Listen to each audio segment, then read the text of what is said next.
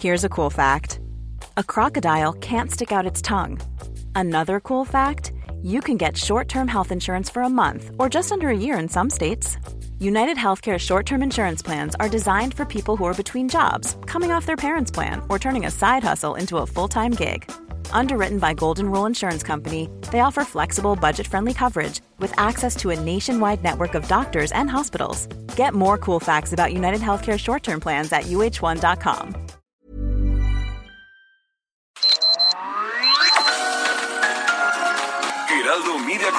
presenta Sergio Sarmiento y Lupita Juárez. Información veraz y oportuna con un toque personal y humano.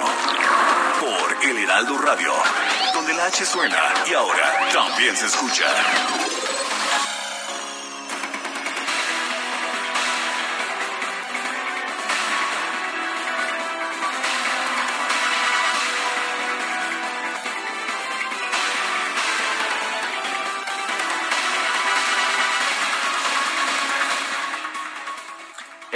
Del Instituto Nacional Electoral va a discutir hoy viernes un proyecto de acuerdo para posponer la realización del proceso de revocación de mandato del presidente Andrés Manuel López Obrador pre- previsto para el próximo año.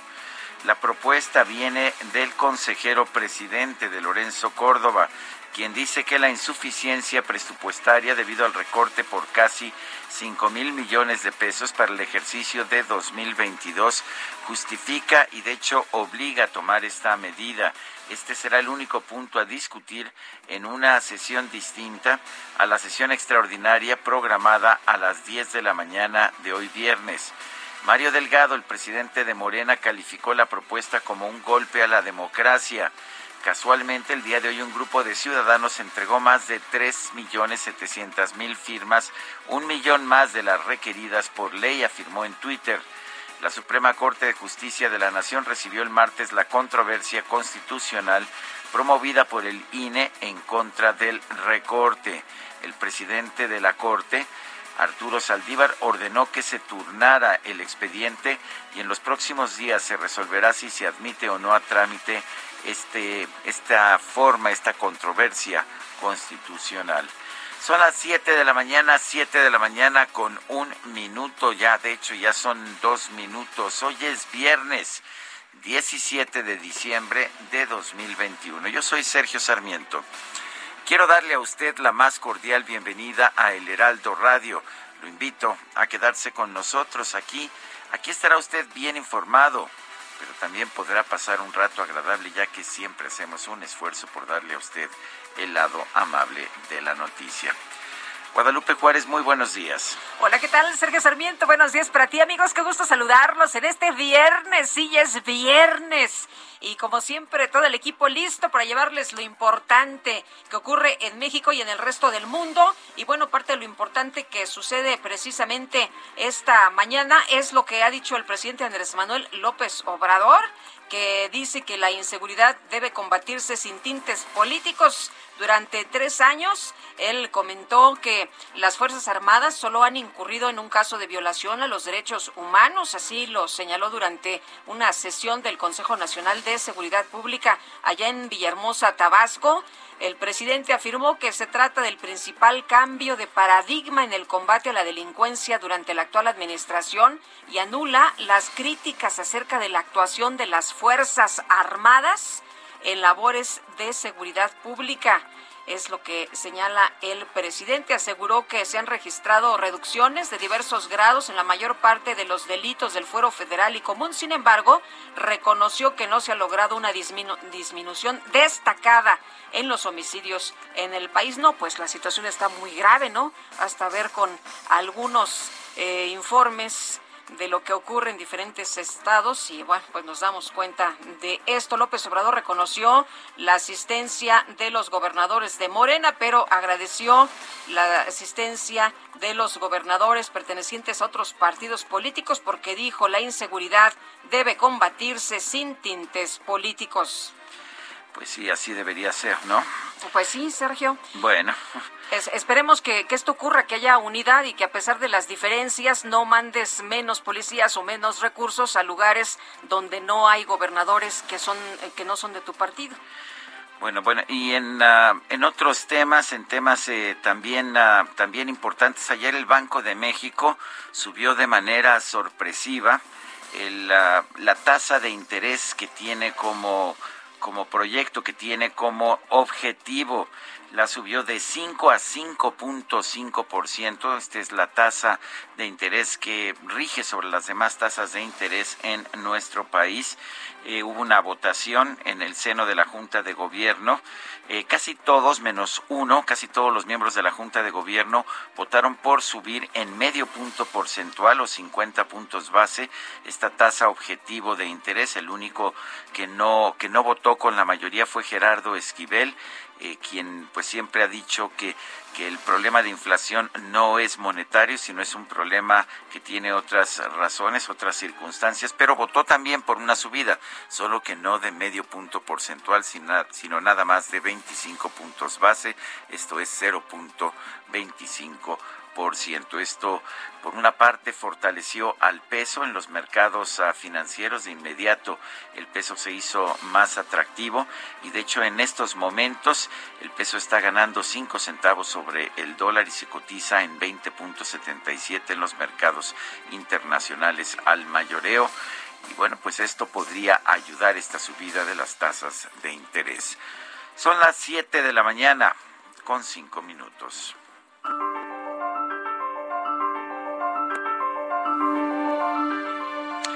Bueno, y vamos a la frase del día. ¿Piensa usted que debe haber una votación para la revocación de mandato del presidente López Obrador? Nos dice que sí, 10.1%, que no, 88.3%. Eh, no sabemos. De hecho, esta es la esta es la, la pregunta de este día, de este día. Ya me adelanté, ¿verdad? Ya bueno, vamos a Vamos a, de hecho, vamos a la frase del día, que es donde debemos empezar. ya ves, eso me pasa, eso me pasa por quedarme a ver el juego de fútbol americano en la noche. Estábamos todos, estábamos yo y Adrián Alcalá esperando el jueves. Bueno, vamos a la frase del día. La frase del día, donde la justicia es negada, donde la pobreza es fomentada, donde prevalece la ignorancia, ni las personas ni la propiedad estarán a salvo. Frederick Douglass. A las preguntas, a las preguntas.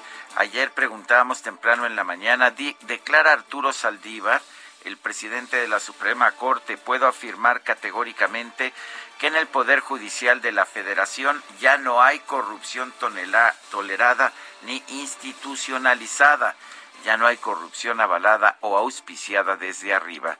Tiene razón, nos dijo el 4.3%, se equivoca 78%, quién sabe, 17.7%, recibimos 4.157 participaciones. La que sigue, por favor. Ahora sí, mi querido DJ Kike, vamos a, a, tratar de despertarnos lo más que podamos. Bueno, la pregunta que ya coloqué en mi cuenta personal de Twitter arroba Sergio Sarmiento es la siguiente. ¿Piensa usted que debe haber una votación para la revocación de mandato del presidente López Obrador? Nos dice que sí hasta este momento 10.1%, que no 88.3%, no sabemos 1.6%. Hemos recibido en total 1.130 y 1.195 votos. En,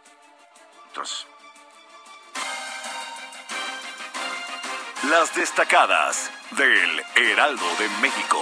Ya está aquí la Nochebuena, ya está aquí la Navidad. Dice adiós el año viejo. Ay, pues así andamos esta mañana. ¿Cómo, ves, Itzel, que Sergio llegó con mi burrito sabanero? Todavía cantando. No, para nada. Ay, para ay, nada. ay, ay, ay, así estamos con estas Mi posadas. pecado, mi pecado, mi único pecado es estarme mensajeando con nuestro, con nuestro ingeniero Adrián Alcalá, ya tarde en la noche, y que me preguntaba, ¿está usted viendo el juego? Le dije, sí, lo lamento, pero estoy viendo el juego y no me podía yo desconectar del famoso juego. Pero bueno, este, Muy buenos modo. Itzel González, ¿cómo te va? Hola, buenos muy días. buenos días. Ya sé por qué Adrián entonces no llegó ayer a la posada. Ajá. Porque yo voy a voy aquí a decir ven- a- a que me dijo que iba a llegar a la posada y cuando Sí. estábamos aquí Ajá. Me dijo, no, no voy a ir. Ya sabemos. Estoy ocupado. Estoy ocupado. Oigan, y, y la producción con mucha suerte, Angelina y Carla ganadoras. Ah, sí. ¿Y qué creen? Un Que auto. Nuestra compañera Fer se, lle- se había llevado el premio mayor, que fue una motocicleta. ¿Qué tal? Pero por no venir, no, no le dieron el premio. No Así se vale, no se vale. Estuvo muy buena la posada anoche aquí en el Heraldo de México. Se vería, se vería bien de este, de cómo se llama, de en, en su motito, ¿verdad? En su moto, Fer, ¿no? Pero que Posada no- en el Heraldo y a mí no me invitaron. Es que era nada más para eh, trabajadores, ¿verdad? Y yo Este, no No, no trabajas, Yo no para- trabajo. No para- trabaja, échale más ganas. Eh, es que Sergio, no, no le estás echando ganas, por eso no te invitaron. Ya, ya me voy, este, ahí les encargo el programa. Nos regresamos, por favor. Ya vamos Ya, a trabajar bien, porque es viernes y estamos de, de chacoteo, pero es tiempo de las Uf, destacadas del. Heraldo de México. En primera plana, de AMLO respaldan los Govers estrategia de seguridad. En reunión con el presidente, acordaron aumento de salario a policías y recursos extra a las corporaciones locales. País, niños migrantes, ansiedad y vacío, sentimiento de menores. Sienten que no pertenecen a ningún sitio, afirma experta. Ciudad de México, juegos y diversión. Acuden miles a verbena navideña. Niños y adultos salieron a divertirse luego de más de 18 meses de encierro. Estados, contaminación, prevén alerta ambiental. Autoridades proyectan dos contingencias por las, las fiestas navideñas y de fin de año. Orbe, plagio en Haití, misioneros de Estados Unidos, liberados, agentes del FBI y autoridades haitianas tuvieron negociaciones con los secuestradores.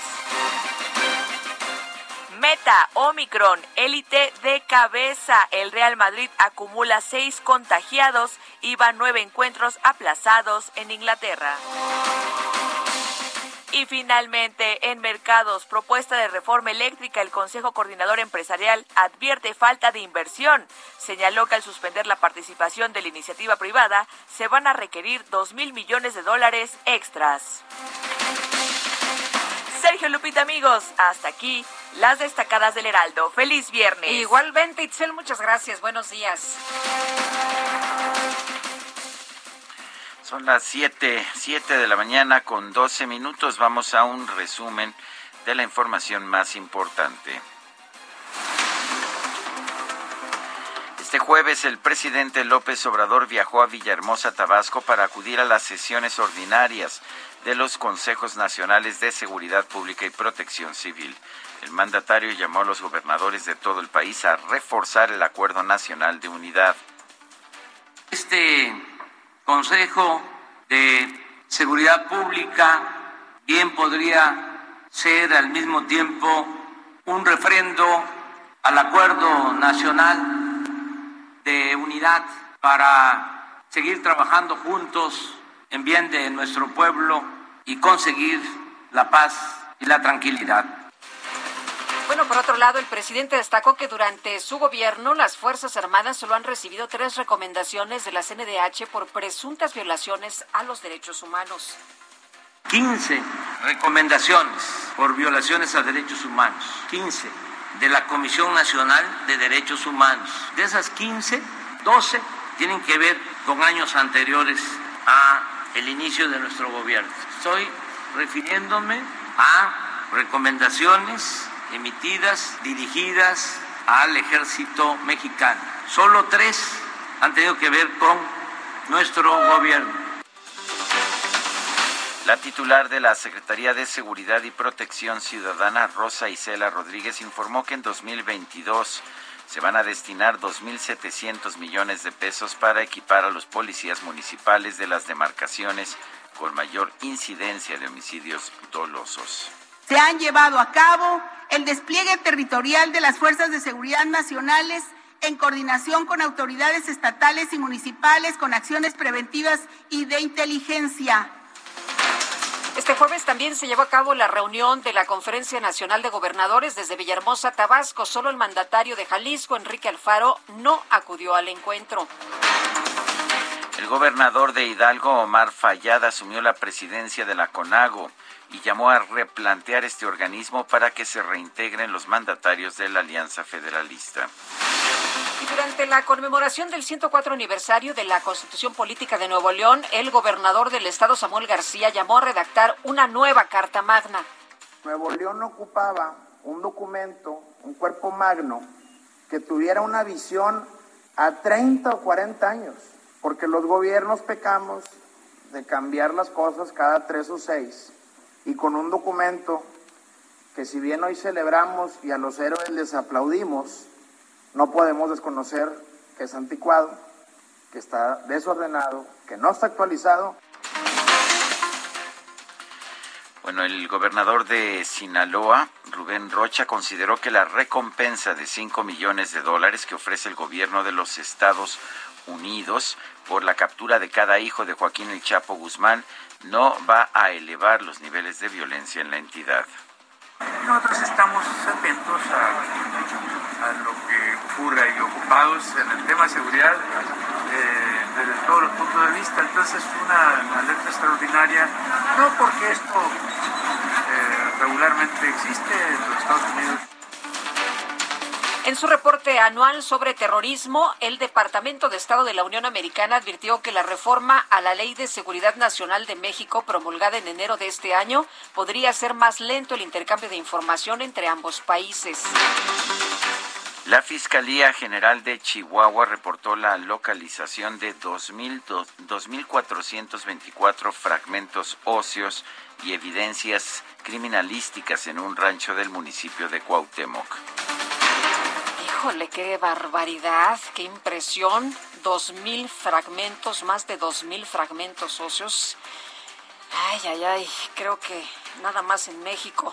Un grupo de hombres armados atacó a balazos la comandancia de la Policía Ministerial de Acapulco, allá en Guerrero. Según los reportes oficiales, los presuntos delincuentes dejaron una granada de fragmentación.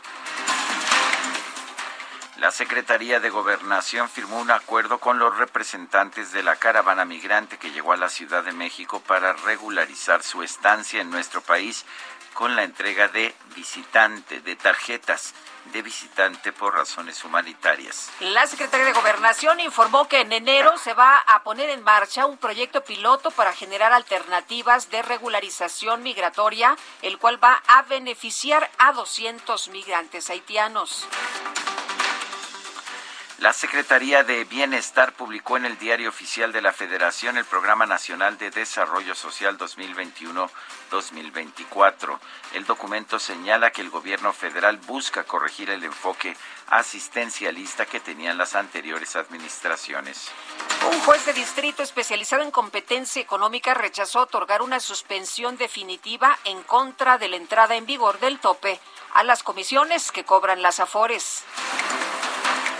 Y en votación dividida, la Junta de Gobierno del Banco de México decidió incrementar su tasa de referencia en 50 puntos base, esto es medio punto porcentual, para dejarla en 5.5%.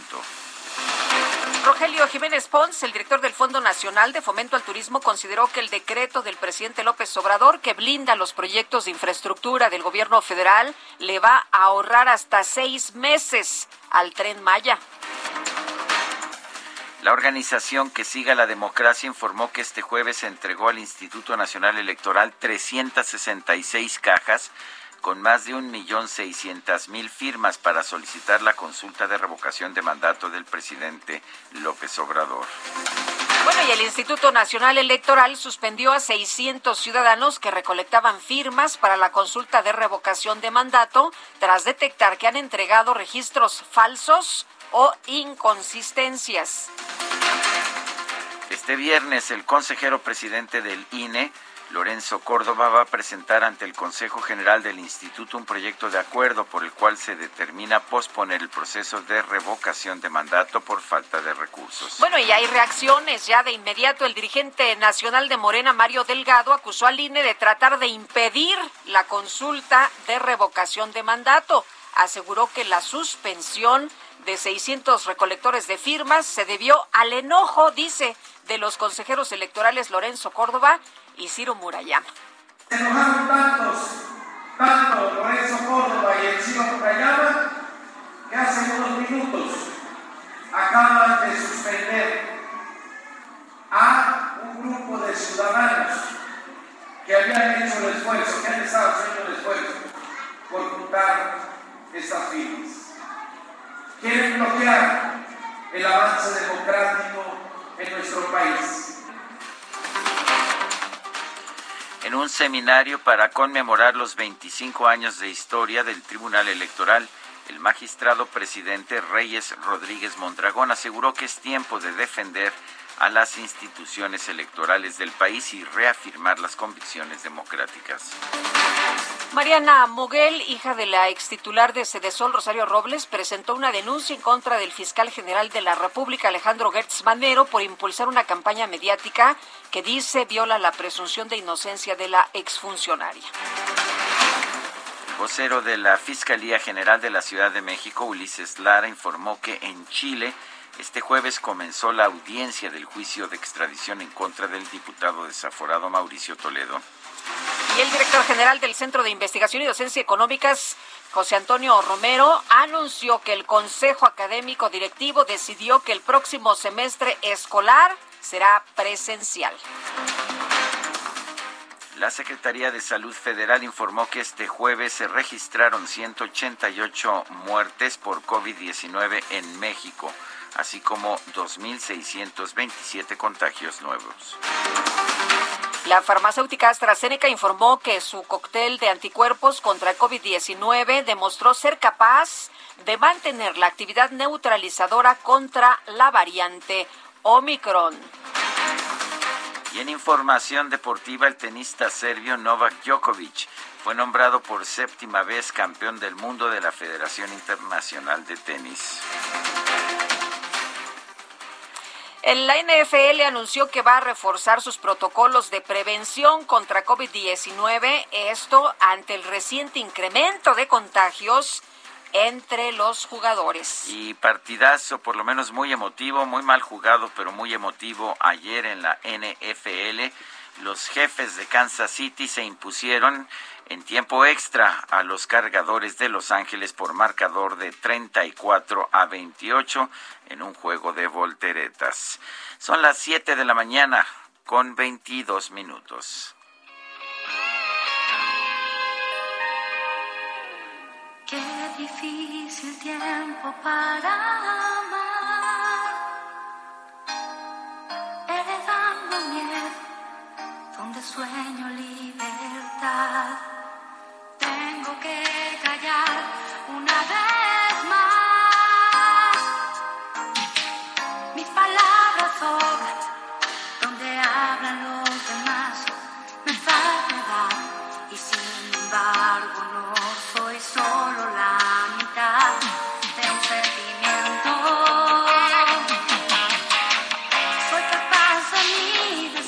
Escuchando al grupo Timbiriche, esto se llama Mírame. Y bueno, pues uh, esto es uh, debido a que estamos festejando a Alex Bauer, quien nació el 16 de diciembre de 1971. O sea que, fíjate, esta Timbiriche de la, pues de la, de la camada original está cumpliendo 50 años. Ándale. Timbiriche, esto se llama Mírame. Y bueno, pues uh, me parece que es uno de esos grupos que dejó huella. Ah, sí, Las canciones no. se las sabe todo el mundo.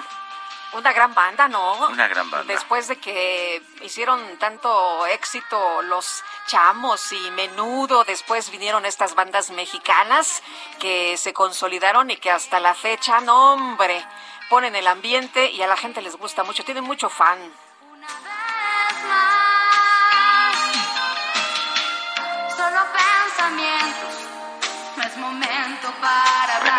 Cumple a Alex Bauer.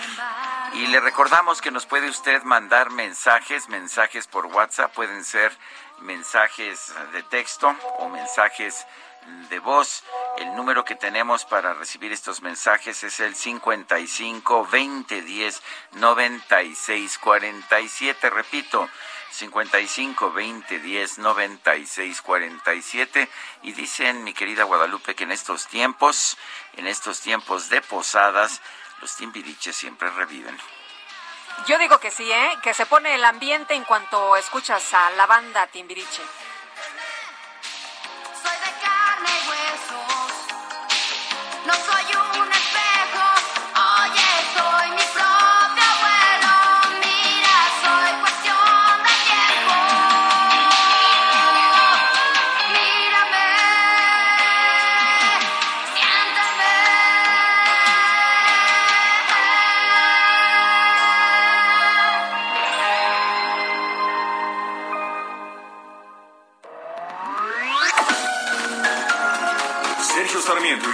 Juárez quieren conocer tu opinión, tus comentarios o simplemente envía un saludo para ser más cálida esta mañana. Envía tus mensajes al WhatsApp 5520 109647.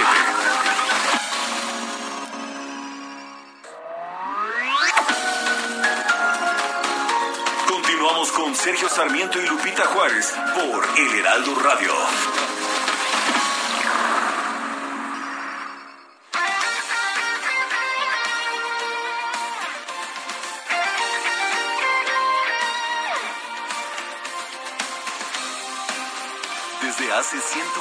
140 años.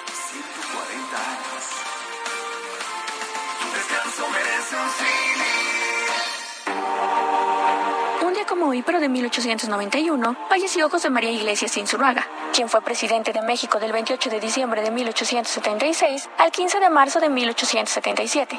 Debido a la buena preparación educativa que tuvo, fue profesor de inglés, francés y artes en el Colegio de San Ildefonso. En 1846 fue regidor de la Ciudad de México. También fue designado ministro de Justicia, Negocios Eclesiásticos e Instrucción Pública, así como de Hacienda, Gobernación y Justicia de Instrucción Pública. Desempeñó también los cargos de presidente de la Suprema Corte de Justicia, administrador general de rentas y oficial mayor. Durante su estancia al frente del país, redactó el Plan de Salamanca. Esto hizo que Porfirio Díaz, proclamador del Plan de Tuxtepec, lo persiguiera. Finalmente, José María Iglesias falleció el 17 de diciembre de 1891 en el barrio de Tacubaya, Ciudad de México. En México de 2015 a 2020 se vendieron más de un millón y medio de autos de baja seguridad. Para saber qué autos nos protegen mejor, se hacen pruebas de choque con domis que simulan el daño que puede sufrir una persona. Solo los domis resisten choques. Tu familia no. Con autos más seguros y mejor información para los consumidores, se evitarían más de 5.000 muertes cada año. Exijamos autos más seguros para México. Infórmate en www.quetanseguroestuauto.org. El sol, el sol, el sol, ya no brilla como antes lo hacía a mi alrededor. ¿Qué razón pudo darme si todo en lo nuestro era perfección? Me dedicaba a quererla y cuidarla y así me corresponde. Sin ni siquiera un adiós, hasta luego,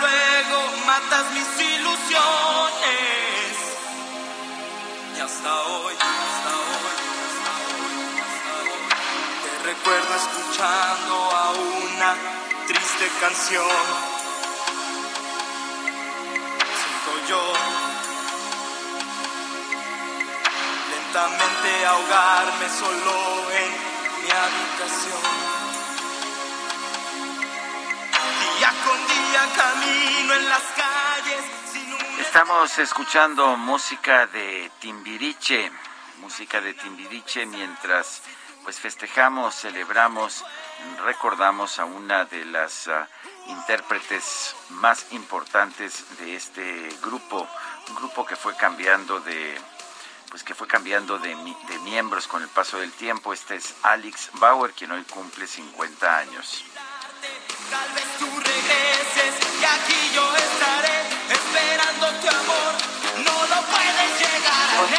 Tú y yo somos uno mismo. Tú y yo somos uno mismo y seguro que muchos van cantando a todo pulmón esta mañana. Vámonos a los mensajes. Nos dice Patricia, hola Sergio y Lupi. Bueno, nos dice, hola. Hola. Sergio y Lupita, fui a vacunarme al estadio universitario, todo muy ordenado y rápido y no tuve reacción. Afortunadamente, que tengamos un excelente fin de semana a ustedes y a todos allá en cabina. Saludos afectuosos desde San Jerónimo. Dice, dice Rodolfo Contreras desde Querétaro, con el cambio en la dirección del INEGI se van a arreglar las cifras. La realidad es lo de menos. Son las 7 de la mañana con 34 minutos. En Soriana, la Navidad es muy de nosotros. Aprovecha que la ropa de invierno, pijamas, ropa interior, pantalones de mezclilla y cosméticos están al 30% de descuento. Soriana, la de todos los mexicanos. A diciembre 20, excepto Basic Concepts, Silverado y Cosméticos Derma. Aplican restricciones. Válido en Hiper y Super. Pues el presidente Andrés Manuel López Obrador asistió a la comida en el marco de la reunión ordinaria de la Conferencia Nacional de Gobernadores allá en Tabasco. Armando de la Rosa, nos tienes la crónica, te escuchamos, adelante. Así es, Sergio Lupita, como ustedes lo mencionan, el día de ayer, pues bueno, el presidente Andrés Manuel López Obrador visitó su natal Tabasco para asistir a la Conferencia Nacional de Gobernadores y pues bueno, pues llegó en medio de algunas protestas que se realizaron en la capital tabasqueña y en un primer momento, antes de iniciar como tal la conferencia, pues bueno, pues López Obrador arribó a un recinto conocido como la Casa del Lago, que se ubica justamente a un costado del Lago de las Ilusiones aquí en Villahermosa, donde eh, comió con los 32 gobernadores que participaron en el evento. Allí, pues bueno, uno a uno comenzaron a llegar los mandatarios estatales hasta que finalmente arribó el presidente de México, Andrés Manuel López Obrador, quien únicamente recepcionó eh, las quejas por parte de los manifestantes y pues ahí en esta zona, en la Casa del Lago, comió con los mandatarios estatales. Posteriormente, eh, después de la comida, minutos después de las cuatro de la tarde, ya el presidente junto con los demás gobernadores acudieron al centro de convenciones de la ciudad de Villahermosa, Tabasco, para realizar precisamente la Conferencia Nacional de Gobernadores y dos eventos que tuvieron lugar en esta misma conferencia. Entonces, pues así se dio la visita del presidente Andrés Manuel López Obrador a la ciudad de Villahermosa, Tabasco, y justamente este viernes también desde la capital tabasqueña se llevará a cabo la rueda de prensa matutina, la mañanera de López Obrador. Este es el reporte. Muchas gracias, Armando. Buenos días. Y el presidente nacional del PRD, Jesús Zambrano, acusó a Morena de hacer trampas y triquiñuelas para conseguir las firmas para la consulta de revocación de mandato. Iván Saldaña nos tiene la información. Adelante, Iván. Parece que se nos cortó esa llamada. Eh, bueno, pues ha generado una gran controversia. De hecho, el, la, eh, la forma en que, pues súbitamente y casi de la nada han surgido eh, millones y millones de firmas que, pues simple y sencillamente aparecen en camiones llenos de cajas de cartón. Eh, todavía el INE no ha revisado en su totalidad estas firmas. Estas firmas, ah, las físicas, es más fácil hacerlo en firmas electrónicas. Por eso, de hecho, el INE insistía en que esto se debió haber hecho en firmas electrónicas y no en firmas físicas, pero el Tribunal Electoral consideró que eh, el INE debería aceptar tanto las firmas electrónicas como las físicas. Pero bueno, Iván Saldaña nos tiene la información sobre este cuestionamiento del presidente del PRD, Jesús Zambrano, a las trampas y triquiñuelas de Morena para conseguir las firmas para la revocación. Adelante, Iván. Buenos días, Sergio Lupita Auditorio. Así es, el líder nacional del PRD, Jesús Zambrano, acusó al partido Morena de estar haciendo trampas y triquiñuelas, son sus palabras, para conseguir las casi 2.8 millones de firmas de ciudadanos que se requieren para solicitar al Instituto Nacional Electoral la consulta de revocación de mandato presidencial. Estas declaraciones se dieron a través de un comunicado y también después de que se de que pues se difundiera en medios de comunicación que el INE detectó que entre las firmas que le han entregado organizaciones afines a Morena existen anomalías desde personas difuntas e incluso fotos hasta de perros para identificar al ciudadano firmante. Eh, las palabras del, líder del Sol Azteca fueron el hecho de que se hayan encontrado anomalías como personas fallecidas, fotos de animales u objetos, es resultado de la desesperación y se demuestra que las y los mexicanos no quieren una consulta que les va a costar miles de millones de pesos. Fue lo que dijo y bueno, para llevar a cabo una consulta de revocación, hay que recordarlo, está prevista en el caso de que cumplan los requisitos prevista para el 10 de abril próximo, pues uno de los requisitos es que sea solicitada junto con el 3% de las firmas de la población registrada en la lista nominal electoral, lo que equivale a 2.7 eh, 2, 2 millones 759 mil 227 firmas. Es lo que equivale. Y nada más hay que recordar Sergio Lupita el 21 de noviembre pasado por ejemplo el, el INE reportó que identificó irregularidades en las firmas que van desde duplicidad bajas y datos no encontrados en al menos 44.231 firmas, equivalente al 11% de lo que en ese momento se llevaba, que eran eh, casi 400.000 firmas. Por lo que, pues bueno, eh, se espera que aquí, a que cierre todavía el proceso para recabar firmas, pues todavía siga, sigan eh, estos estas anomalías que se van encontrando por parte del INE. Sergio Lupita. Bueno, pues Iván Saldaña, muchas gracias. Buenos días. Hasta luego, muy buenos días. Pues sí, imagínate, eh, están dando credenciales de personas que ya fallecieron o están dando credenciales donde quien está en la foto es un perro, pues ya ni la friegan, ¿no? Y por cierto que este jueves la Comisión de Quejas y Denuncias del Instituto Nacional Electoral dio de baja a 600 auxiliares por haber enviado al organismo más de 71 mil firmas para la revocación de mandato del presidente Andrés Manuel López Obrador que presentaban diversas irregularidades, pues por tramposos, por tramposos, porque pues se ponían fotografías de objetos, como nos decía Iván Saldaña, eh, pantallas o copias de la credencial del lector que no dejaban claro en dónde y, y por qué eh, medios habían obtenido esto. En fin, total que los detectaron y les dijeron, a ver, no, ustedes ya no van a poder levantar estas, eh, pues esta información. Y por otra parte, al conmemorar 25 años del Tribunal Electoral del Poder Judicial de la Federación, el magistrado presidente Reyes Rodríguez hizo un llamado a la defensa de la autonomía de las instituciones. Y Misael Zavala, ¿qué tal? Adelante con el reporte.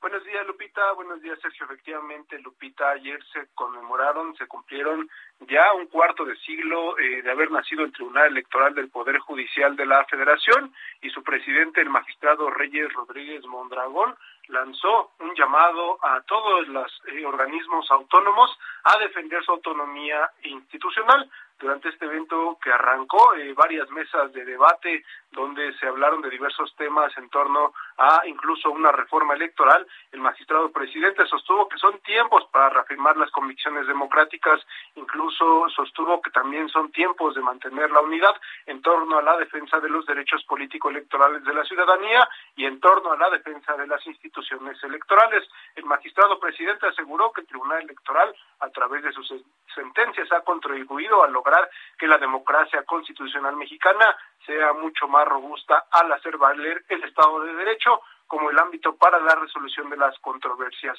En este evento estuvo el magistrado en retiro Manuel González Oropesa, quien sostuvo que es importante que el Tribunal Electoral mantenga la independencia del poder político y del poder eh, económico.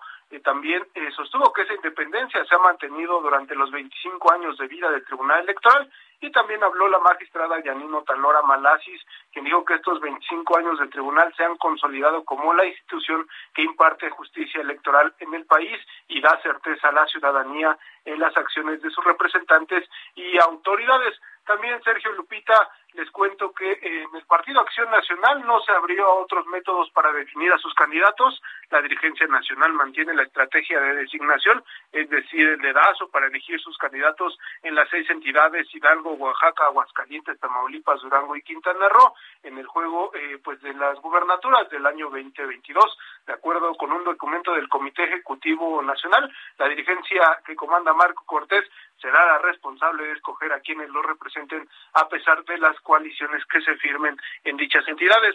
Los acuerdos en cada entidad fueron firmados para beneficiar también cualquier convenio de coalición con la Alianza Va por México, PAN, PRI y PRD, ya que esta designación directa no tendría obstáculo para que Acción Nacional pueda acordar otros mecanismos con los demás partidos políticos. Hace un año también en estas fechas se eh, pues se firmó el acuerdo donde igual se eligió por dedazo a los candidatos a diputados federales, así que Acción Nacional mantiene este mecanismo de designación directa para ahora también elegir a los candidatos a las gubernaturas. Hasta aquí la información. Muy bien, muchas gracias, Misael, muy buenos días. Gracias, buenos días. Hasta luego. Son las siete con cuatro. En Soriana, la Navidad es muy de nosotros. Aprovecha que todo el departamento de blancos está al 30% de descuento y en toda la juguetería hasta un 30% de descuento. Sí, hasta 30% de descuento. Soriana, la de todos los mexicanos. A diciembre 20, aplican restricciones. Válido en Hiper y Super. Bueno, el uh, Senado está planteando citar a los titulares de la Fiscalía General de la República, del CONACIT y del Instituto Nacional de Migración para que comparezcan ante la comisión permanente. El, el presidente de la JUCOPO, la Junta la Junta de Coordinación Política del Senado, Ricardo Monreal, señaló que los titulares de estas dependencias deberán comparecer por, por distintas razones. Por ejemplo, en el caso de migración, Francisco Garduño, por la muerte de 56 migrantes centroamericanos ante comisiones o ante el Pleno de la Permanente no hay ningún problema. Los tres funcionarios, Instituto Nacional de Migración, Fiscalía y CONACIT, acordó que la presidenta de la Comisión de Educación del Senado, Antares Vázquez Alatorre de Morena, realice las gestiones correspondientes para llamar a comparecer a la titular del CONACIT, María Elena Álvarez Builla. Esta decisión será respaldada por la Junta de Coordinación Política, ya que se declararon como interlocutores del conflicto que tienen uh, que tiene el CONACIT con maestros y alumnos del CIDE. Por otra parte, dijo que hay que buscar soluciones hasta el fondo, hay que escuchar a todas las partes, es lo que declaró Ricardo Monreal, el presidente de la Junta de Coordinación Política y Coordinación y coordinador de los senadores de Morena.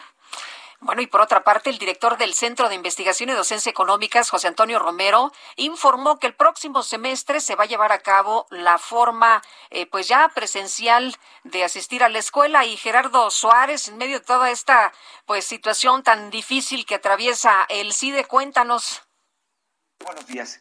En medio de un conflicto interno en la institución, el director del Centro de Investigación y Docencia Económica, CIDE, José Antonio Romero Tellaeche, informó que las clases del próximo semestre se van a llevar a cabo de forma presencial debido a que el semáforo epidemiológico sigue en color verde de bajo riesgo por COVID-19.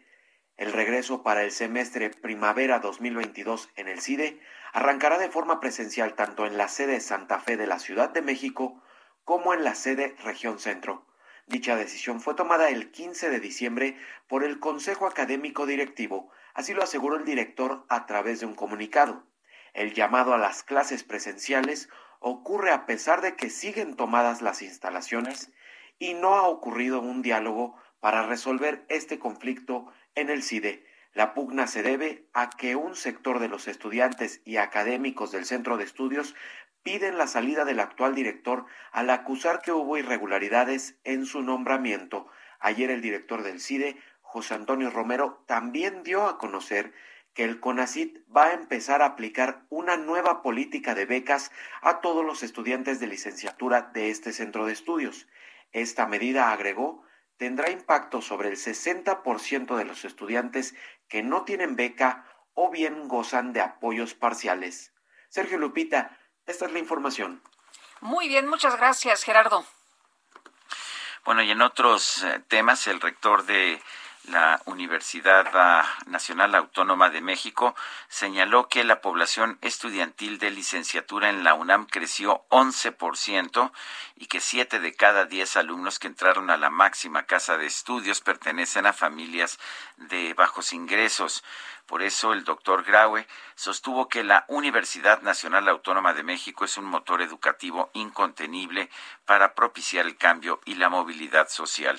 Durante la última sesión de este 2021 del Consejo Universitario que se llevó a cabo de forma presencial, el rector detalló que entre 2017 y 2021 la matrícula de licenciatura eh, aumentó 11%, esto es 22.384 más estudiantes pudieron gozar de los servicios de esta institución a nivel de licenciatura.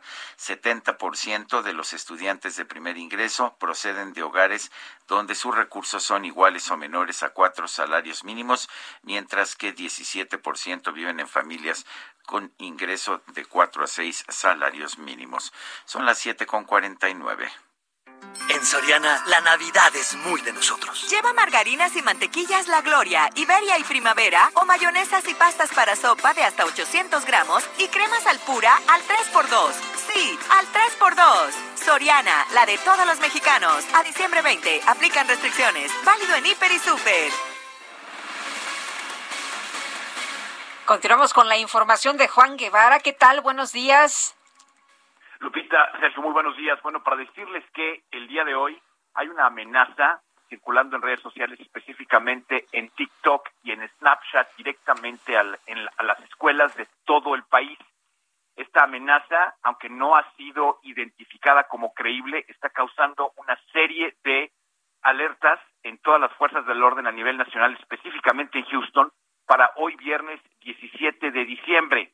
Inclusive uno de los comunicados de los distritos de las escuelas aquí en Houston, y esto es equivalente en muchas partes del país, es que las escuelas están al tanto de las amenazas nacionales anónimas dirigidas a las escuelas este, 20, este 17 de diciembre, que circulan en redes sociales como TikTok y Snapchat. La investiga la, las investigaciones actuales de la policía y las fuerzas del orden sobre estas publicaciones en las redes sociales no han encontrado hasta el momento una amenaza creíble relacionada con los distritos escolares. Sin embargo, estamos iniciando por precaución una mayor presencia en la seguridad de las escuelas en todo el país. Entonces, bueno, estas, estas amenazas en redes sociales están causando que algunos distritos escolares a nivel nacional estén cerrando, otros, pues los, los papás están decidiendo no llevar a los niños a la escuela.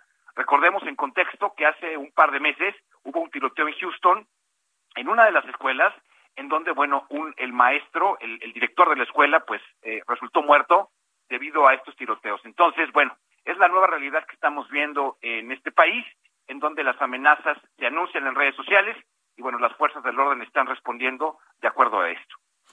Híjole, pues qué barbaridad. Muchas gracias, Juan. Esperemos que no pase nada, que sea pues esto que ocurre en redes en redes sociales y bueno, por lo pronto pues ya esta movilización y el temor, ¿no?, entre la gente. Así es, Lupita, estamos pendientes. Estamos muy atentos. Son las siete con cincuenta y uno. Vámonos a las calles de la Ciudad de México. Alan Rodríguez está en eje central. Adelante, Alan. Sergio Lupita, muy buenos días. Esta mañana el eje central Lázaro Cárdenas presenta un poco de carga para todos nuestros amigos que se desplazan desde la zona de viaducto hacia el bajo puente de Garibaldi. Esto es provocado únicamente por el cambio de luces del semáforo, así es que hay que tener mucha paciencia. Donde sí tenemos avance prácticamente detenido o a vuelta de rueda es en la avenida Fray Servando, a partir del eje central Lázaro Cárdenas y hasta la zona de Congreso de la Unión, el avance es bastante lento. Por lo pronto, Sergio Lupita, es el deporte que tenemos. Alan Rodríguez, gracias. Muy buen día. Y vámonos ahora a circuito interior desde Eje Central. Nos pasamos a circuito. Javier Ruiz, ¿qué sucede a esta hora? Buenos días. Hola Lupita, Sergio, ¿qué tal? Excelente mañana. Pues teníamos evaluación de equipos de emergencia policíacos exactamente por el circuito interior, metros antes de llegar a la avenida de los insurgentes. Pues desafortunadamente, Lupita, Sergio, una joven de 25 años de edad falleció después de impactarse en su motoneta en la parte trasera de una camioneta pick-up, la cual pues también se dio a la fuga. Llegaron paramédicos del Escuadrón de Rescate y Urgencias Médicas para brindarle los primeros auxilios, pero desafortunadamente pues nada pudieron hacer para salvarle la vida a esta joven, que únicamente lo que se podía observar es que tiene una pijama, salió en pijama y también pues un casco pero de bicicleta. Esto pues probablemente fue lo que provocó que pues falleciera. Ya en estos momentos los han retirado los uniformados, los, las autoridades capitalinas han retirado eh, los vehículos, también servicios policiales han retirado el cuerpo, únicamente manejan precaución para que deje atrás el eje 2 norte y en dirección hacia la zona del aeropuerto internacional. Y también mencionar, Lupita, que en estos momentos tenemos también movilización de equipos de emergencia sobre la avenida de los insurgentes, pero ahora metros antes del circuito interior, el conductor de un vehículo blanco desafortunadamente pues, un infarto y ya fallecido. Llegaron los bomberos, le dieron los primeros auxilios, pero también pues no pudieron hacer nada para salvarle la vida. Todavía se encuentra este vehículo en los carriles centrales insurgentes para quien se dirige hacia la zona centro. En los próximos minutos estarán llegando los servicios periciales. De momento, este reporte que les tengo. Muchas gracias, muchas gracias, Javier, y lamentamos la muerte de estas dos personas. Sí, por supuesto, Hasta luego. Buenos días. Ayer, eh, justamente, Sergio, hablábamos de lo importante que es utilizar el equipo adecuado cuando, eh, cuando pues te subes a la moto, ¿no? Esta chava tenía casco de bicicleta. Imagínate Pues sí, nada no, más. No te protege realmente. A ver, rápidamente, Ann Milgram, la titular del de la DEA, la Administración para el Control de Drogas de Estados Unidos, ha señalado que los cárteles mexicanos están utilizando redes sociales como Snapchat, Snapchat, Facebook o Instagram para traficar de manera más sencilla el fentanilo hacia los Estados Unidos. Los traficantes están usando estas redes sociales, se dirigen a gente de todas las edades, es lo que dice la titular de la de interesante que siempre que se habla se habla de cárteles allá en Estados Unidos le ponen el adjetivo mexicanos, cárteles mexicanos como si no hubiera cárteles allá en los Estados Unidos. Parece que se distribuye la guerra, la, la droga solita. Vamos a una pausa y regresamos. olvidarte, tal vez tú regreses y aquí yo estaré esperando tu amor. Sergio Sarmiento y Lupita Juárez quieren conocer tu opinión, tus comentarios o simplemente envía un saludo para ser más cálida esta mañana. Envía tus mensajes al WhatsApp 5520 109647.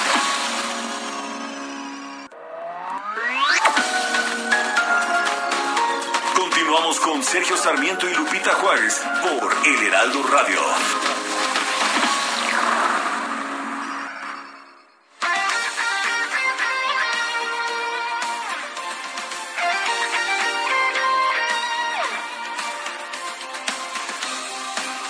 Desde hace 140 años. 140 años. Tu descanso merece un sí.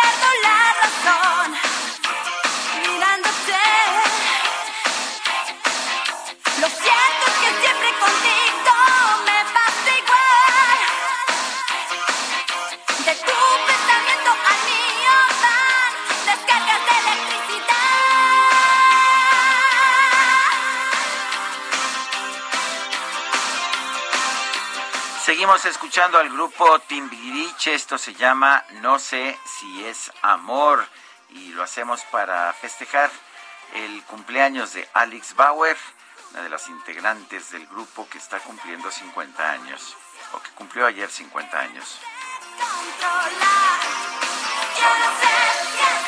Bueno, y vámonos a los mensajes. Eh, Dice Jorge Gonzalo, espero que Estados Unidos investigue a AMLO por estar muy sospechoso eso de las asociaciones que tiene con la familia del Chapo. Posiblemente de ahí salió para su campaña. Dice Alfredo Bernal, buenos días, con todo respeto, eso de la revocación de mandato se me hace como para un país que tiene mucho tiempo y dinero para estarlo perdiendo. Es una más de las ocurrencias de este gobierno. ¿Acaso no tiene problemas reales en los cuales enfocar el tiempo y el dinero? Hasta vergüenza me da como país emplear recursos y tiempo en esa tontería. Qué pena. Y nos eh, escribe también otra persona. Buen día con respecto a las firmas para la revocación de mandato para todos los programas de apoyos del gobierno federal. Piden copia de la credencial del, de elector. Luego entonces Morena tiene esas credenciales a su entera disposición para recabar las firmas. Y bueno, nos dice que es CDR. Son las 8 de la mañana, 8 de la mañana con dos minutos. Vamos a un, vamos, vamos al, al pronóstico del clima.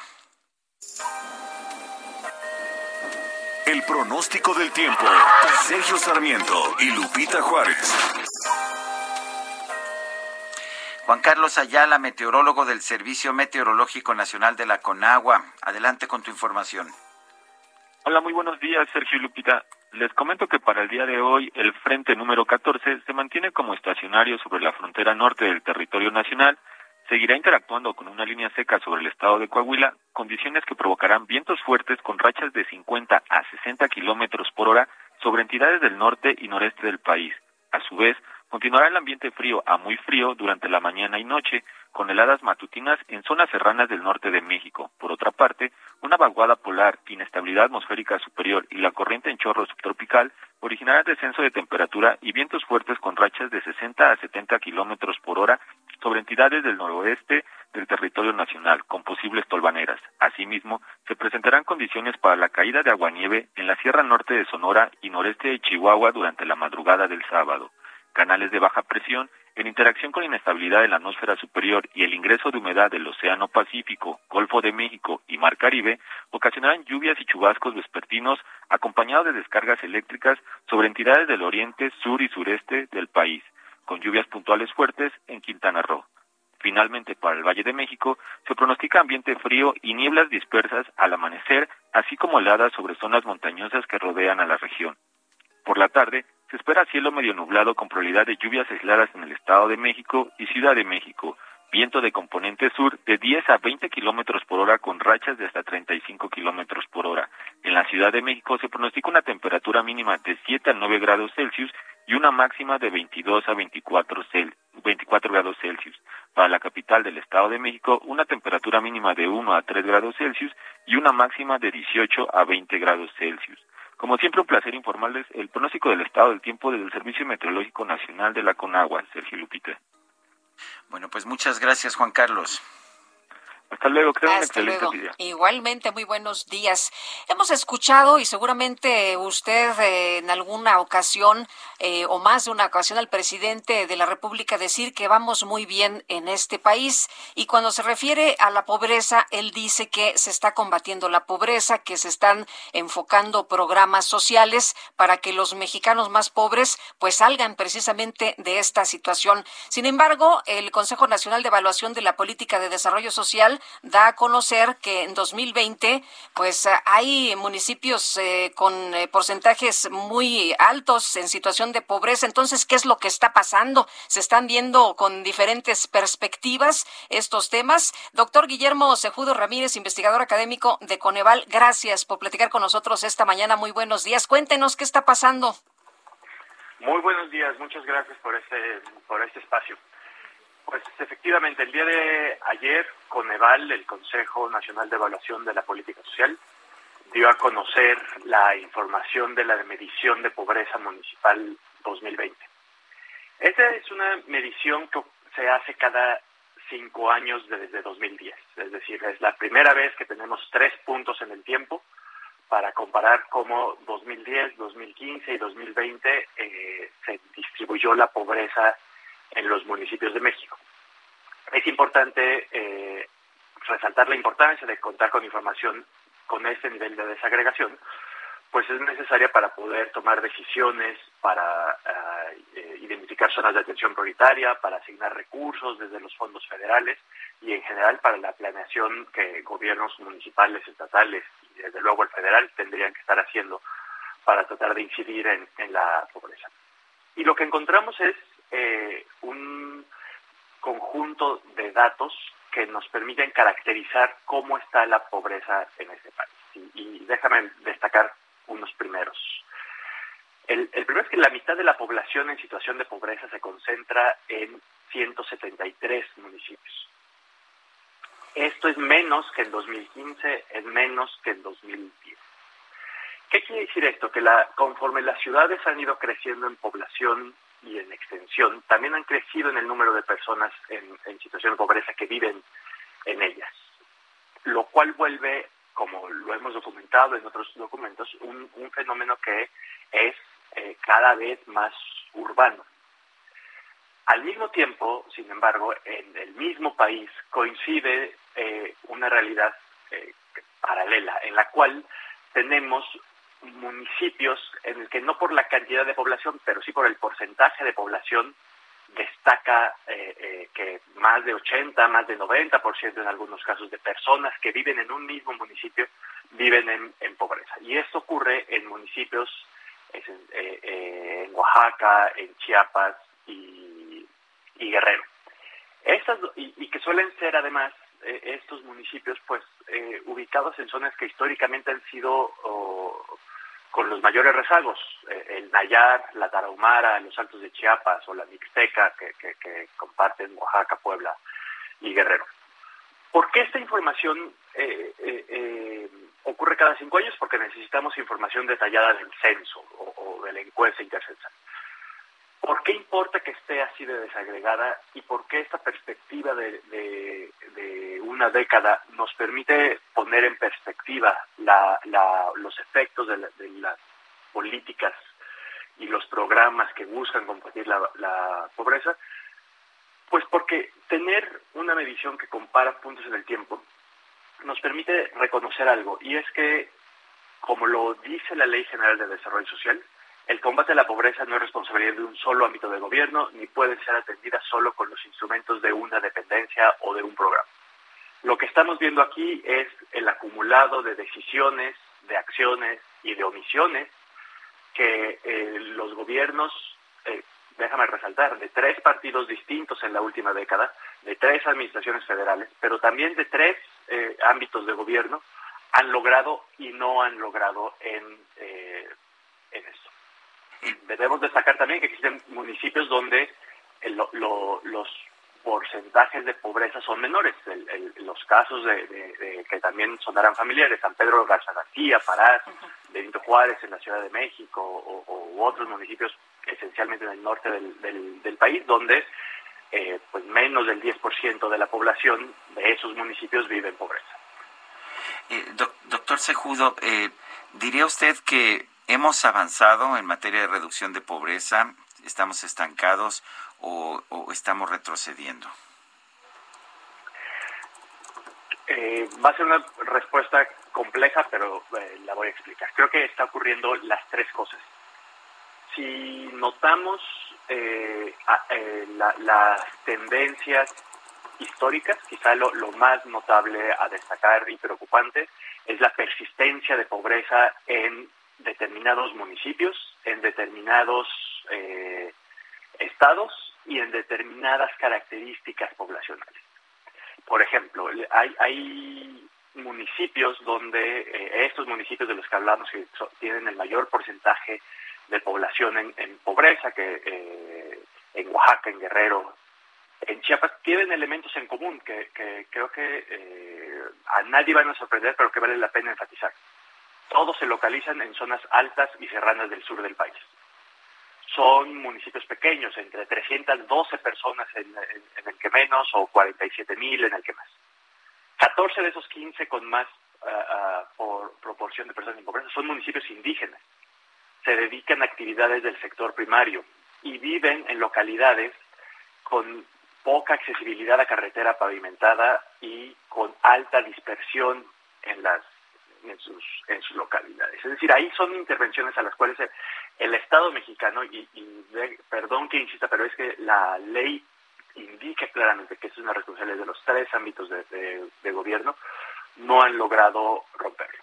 Por el otro lado, también es evidente, sin embargo, que hay espacios donde ha habido eh, mejoras, ciertas eh, carencias como las relacionadas con vivienda o con alimentación parecen tener una, una, una ruta de mejora.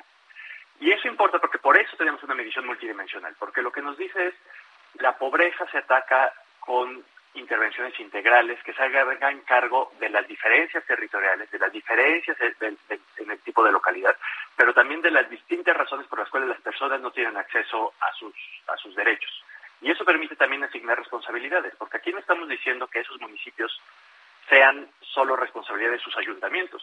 Un gobierno municipal tiene muy poco que hacer, por ejemplo, en garantizar el derecho a la seguridad social.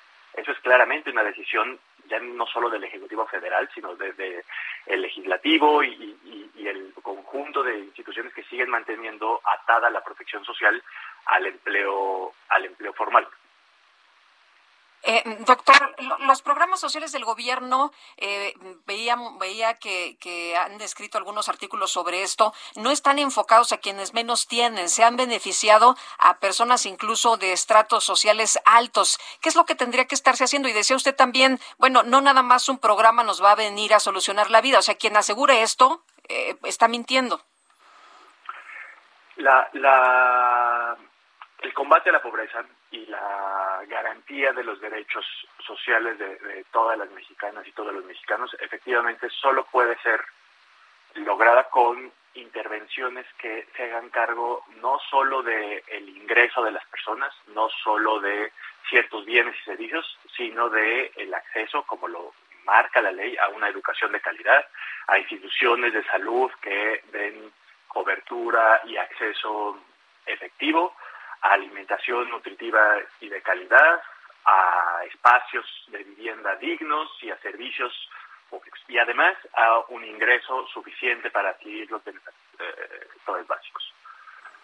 Que lo que lo que se ha encontrado no en esta medición, pero sí en otras evaluaciones y estudios que se han realizado desde, desde Coneval es justo que hay una eh, necesidad de que por un lado se cumpla el principio de universalidad que el gobierno federal ha, anunciado, es decir, que efectivamente se llegue a todas las personas y que a aquellas personas en las cuales la, dificultad de llegar a ellas por, como los casos que, hablamos ahora, porque viven en zonas dispersas, porque están alejadas de carretera pavimentada y es difícil que llegue la, presencia de los programas sociales, pues que justamente haya mayor intensidad, para que no sean justo las personas en pobreza extrema o con menores ingresos quienes estén, estén fuera de, estos, de estos programas. Muy bien. Pues doctor, le agradecemos mucho que haya platicado con nosotros esta mañana. Muy buenos días. Al contrario, muchas gracias y muy buen día. Hasta luego. Germán Martínez Cázares, eh, senador del Grupo Plural, que fue electo por Morena, eh, pues estalló contra el presidente de la Junta de Coordinación Política y líder en el Senado de Morena, Ricardo Monreal, lo acusó de faltar a su palabra. Esto debido a que los senadores del Grupo Plural no fueron incluidos en la comisión permanente. Tenemos a Germán Martínez, eh, senador del Grupo Plural, en la línea telefónica. Germán, ¿no es injusto eh, echarle la culpa a Ricardo Monreal de que no estén en este grupo y les prometió él que iban a estar en la comisión permanente? Eh, Sergio, buenos días. La verdad es que lo, lo dice el reglamento, no es nada personal, Sergio, es, la defensa de un derecho parlamentario, no tengo nada personal. Este es la defensa de las minorías.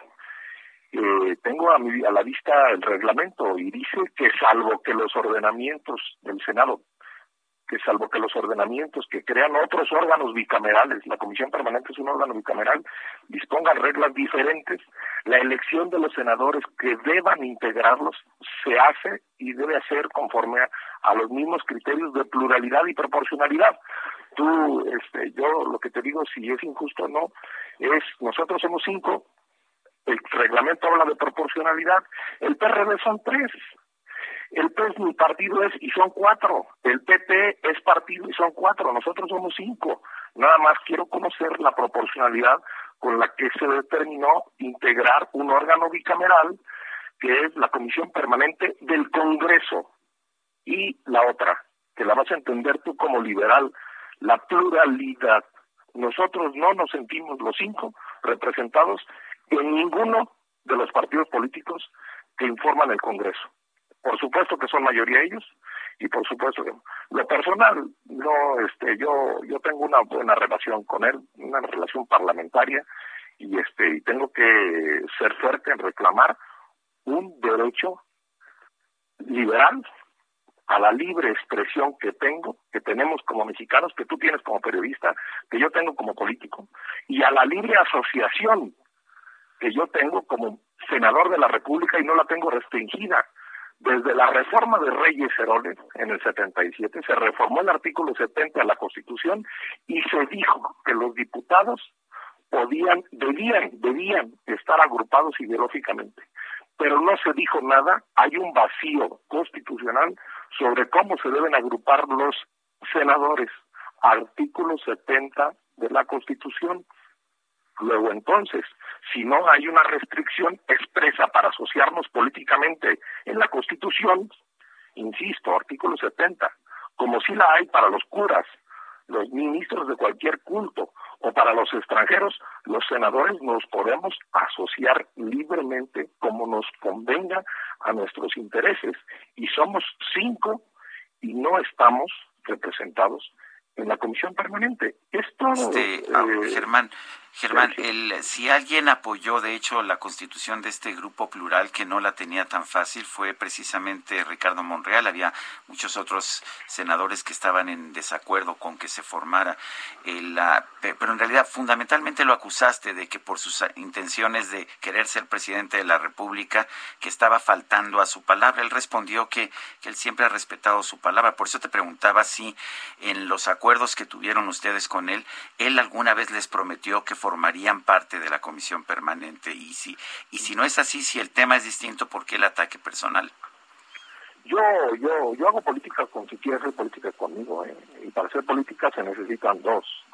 Este, yo hago política con insisto, con quien quiere dialogar, con quien quiere acordar, participar en el pleno, eso ese derecho nos lo dio el pueblo eso no es ningún derecho que, que nos Pero Germán, ¿no te, ¿no te eligieron por Morena o tú, o tú piensas que te eligieron por ser Germán Martínez Casares? Sí, el pueblo votó por Morena. Yo tengo la libertad de, de transfugarme, como se dice en España. Sí, sí, tienes, tienes razón en eso. Este, tienes razón. Y en eso yo he traicionado a, a Bonilla que quería extender su mandato. Y he traicionado a un, a un gobernador que estaba acusado de violación este, junto con otras senadoras de Morena. Y en eso yo he traicionado al sepulturero López Gatel. Y en eso yo he traicionado a la ignorante Álvarez Bulla. Yo, yo, sí, sí, Sergio.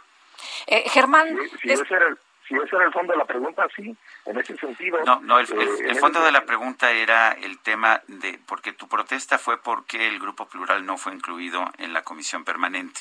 Porque no quieren escuchar nuestra voz, eh, este, eh, Sergio. Te voy a citar a un liberal, de verdad liberal, eh, grande como tú.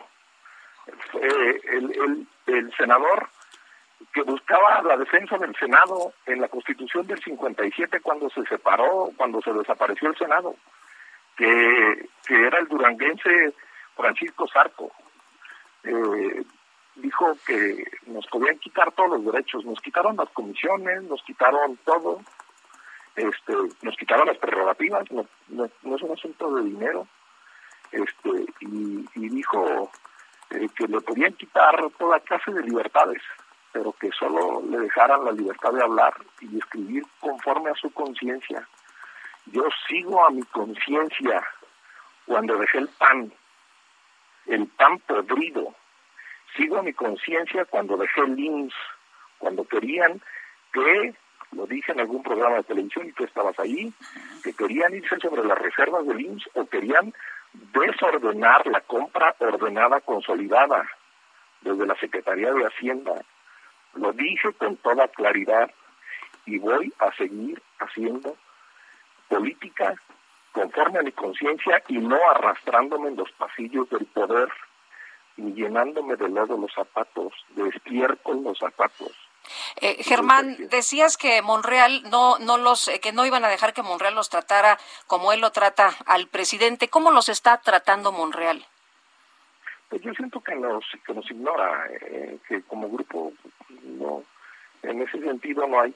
Y, regresando a la pregunta de Sergio, por supuesto que, que hay, hay, hay reglamentos y hay acuerdos de, de mantenernos en, en, ciertos órganos. Nosotros no hablamos de la comisión permanente, eh, este, y yo sí creo que teníamos ese derecho, que nos lo asiste el reglamento, que nos lo asisten los números de senadores, y e incluso fueron con una propuesta que a mí no me gustó, que era suplir al PRD. Este, no, de ninguna manera eso. ¿Cómo vamos a suplir cinco senadores a tres?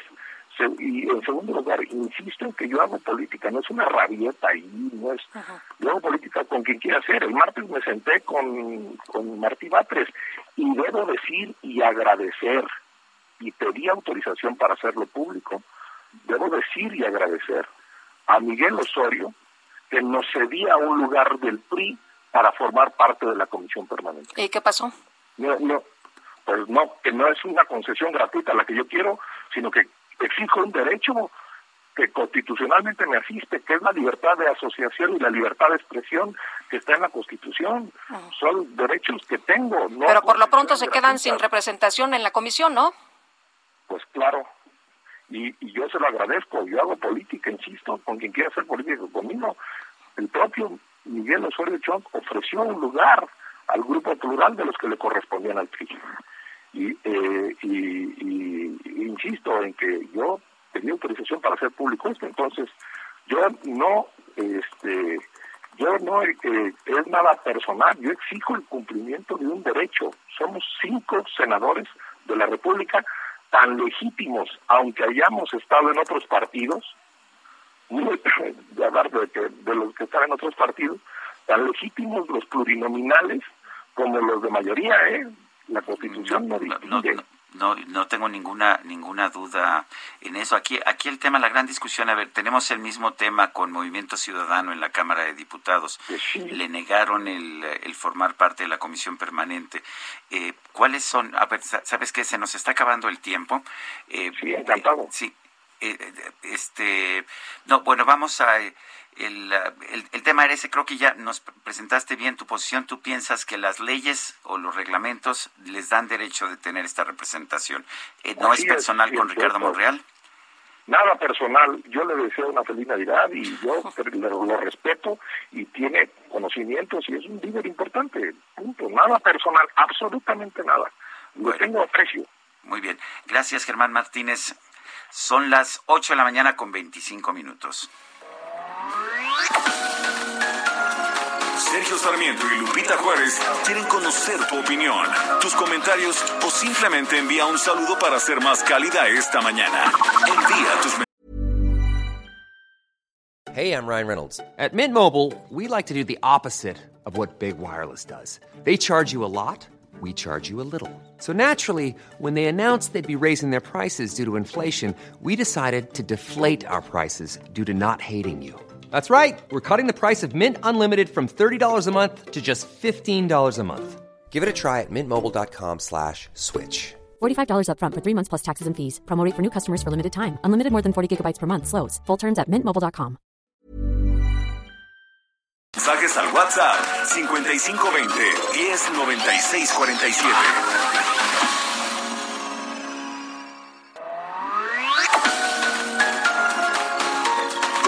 Con Sergio Sarmiento y Lupita Juárez por El Heraldo Radio.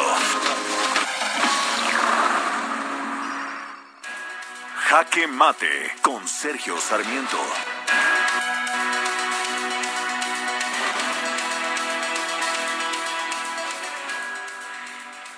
La Auditoría Superior de la Federación ha señalado que el INSABI y el gobierno de la República le deben en estos momentos 3.500 millones de pesos, sí, 3.500 millones de pesos a los proveedores de medicamentos. O sea, estamos viendo una situación complicada en, en, en materia de salud, no solamente por el hecho de que el gobierno ha echado a perder el sistema de distribución, ha cancelado las compras, las compras consolidadas que llevaba a cabo el Instituto Mexicano del Seguro Social y ha provocado una escasez artificial de medicamentos, ¿no? El asunto se complica ahora porque aquellos proveedores que siguen vendiendo medicamentos no han recibido su pago todo parece indicar que si siguen así las cosas, pues simple y sencillamente no habrá quien se atreva a venderle medicamentos al gobierno federal porque todo se ha vuelto mucho más burocrático, no se está comprando a tiempo, no se han considerado los precios, los costos de la distribución, pero además a quienes venden medicamentos simple y sencillamente no se les está pagando. Las grandes empresas farmacéuticas quizás puedan aguantar más tiempo, llevan meses que no han recibido su pago, pero las pequeñas y medianas empresas están viendo de hecho su propia subsistencia amenazada y la verdad es que no se vale, no se vale que una empresa desaparezca porque pensó que si le vendía medicinas al gobierno, el gobierno iba a pagar como paga cualquier otro tipo de cliente. El que no se cubran estos 3.500 millones de pesos es un pésimo comentario sobre lo que está tratando de construir el gobierno de la República en materia de salud. Yo soy Sergio Sarmiento y lo invito a reflexionar.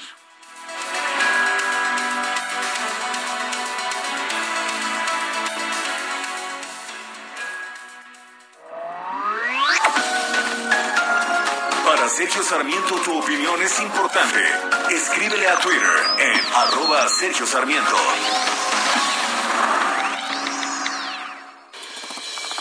La Universidad Autónoma de Guadalajara inauguró un moderno centro de tecnología en iluminación. Se trata de un centro de innovación tecnológica y sostenibilidad de clase mundial, único en América Latina, dedicado a impulsar la eficiencia energética y la ciencia de la luz. Cuenta con 11 laboratorios con equipos de alta tecnología, en donde se realizan pruebas para obtener soluciones de gran impacto, anticipándose a las necesidades de la industria que beneficien a toda la cadena de valor de la iluminación y ayuden a elevar la eficiencia energética. Este centro se fortalece con la colaboración de aliados estratégicos, nacionales e internacionales, para realizar investigación y ofrecer servicios de vanguardia. A la inauguración del centro asistieron empresarios, directivos universitarios, funcionarios de gobierno y expertos en el ámbito de la iluminación. Y en ese marco se llevaron a cabo diversos eventos como paneles, presentaciones y firmas de convenio. Así, la Universidad Autónoma de Guadalajara, a través del Centro de Tecnología en Iluminación, contribuye a fomentar el bienestar y progreso de la sociedad a través de la innovación.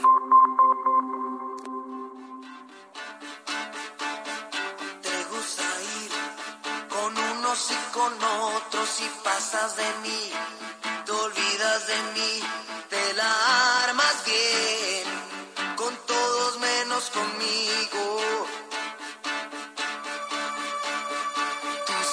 son dos verdes bofetadas y los miro yo.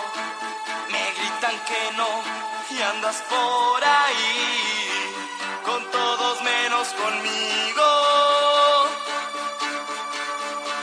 Te gusta reír delante de mí, sigues en tu papel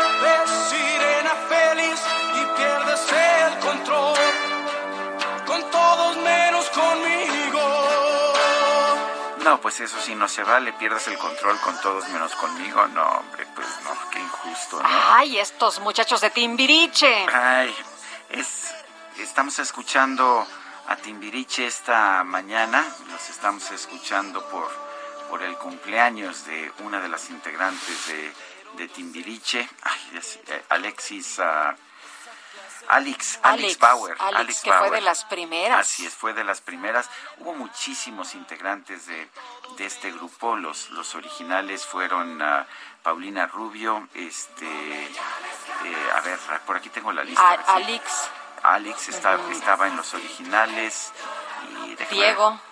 Diego también. Bueno, te lo sabes mejor tú que yo. Yo estaba buscando la lista, pero no la encuentro así de momento. Pero bueno, después hubo muchísimos también, pero eh, estaba Mariana Garza también, la hija de, de mi queridísima, este, eh, ay, bueno, yo hoy de, de a tiros, ¿cómo se ve que no debo ver fútbol americano los, este, los jueves en la noche? no se debe uno desvelar. La, la, la hija de mi queridísima Ana Silvia Garza y sobrina de Jaime Garza, los dos ah, excompañeros de la escuela.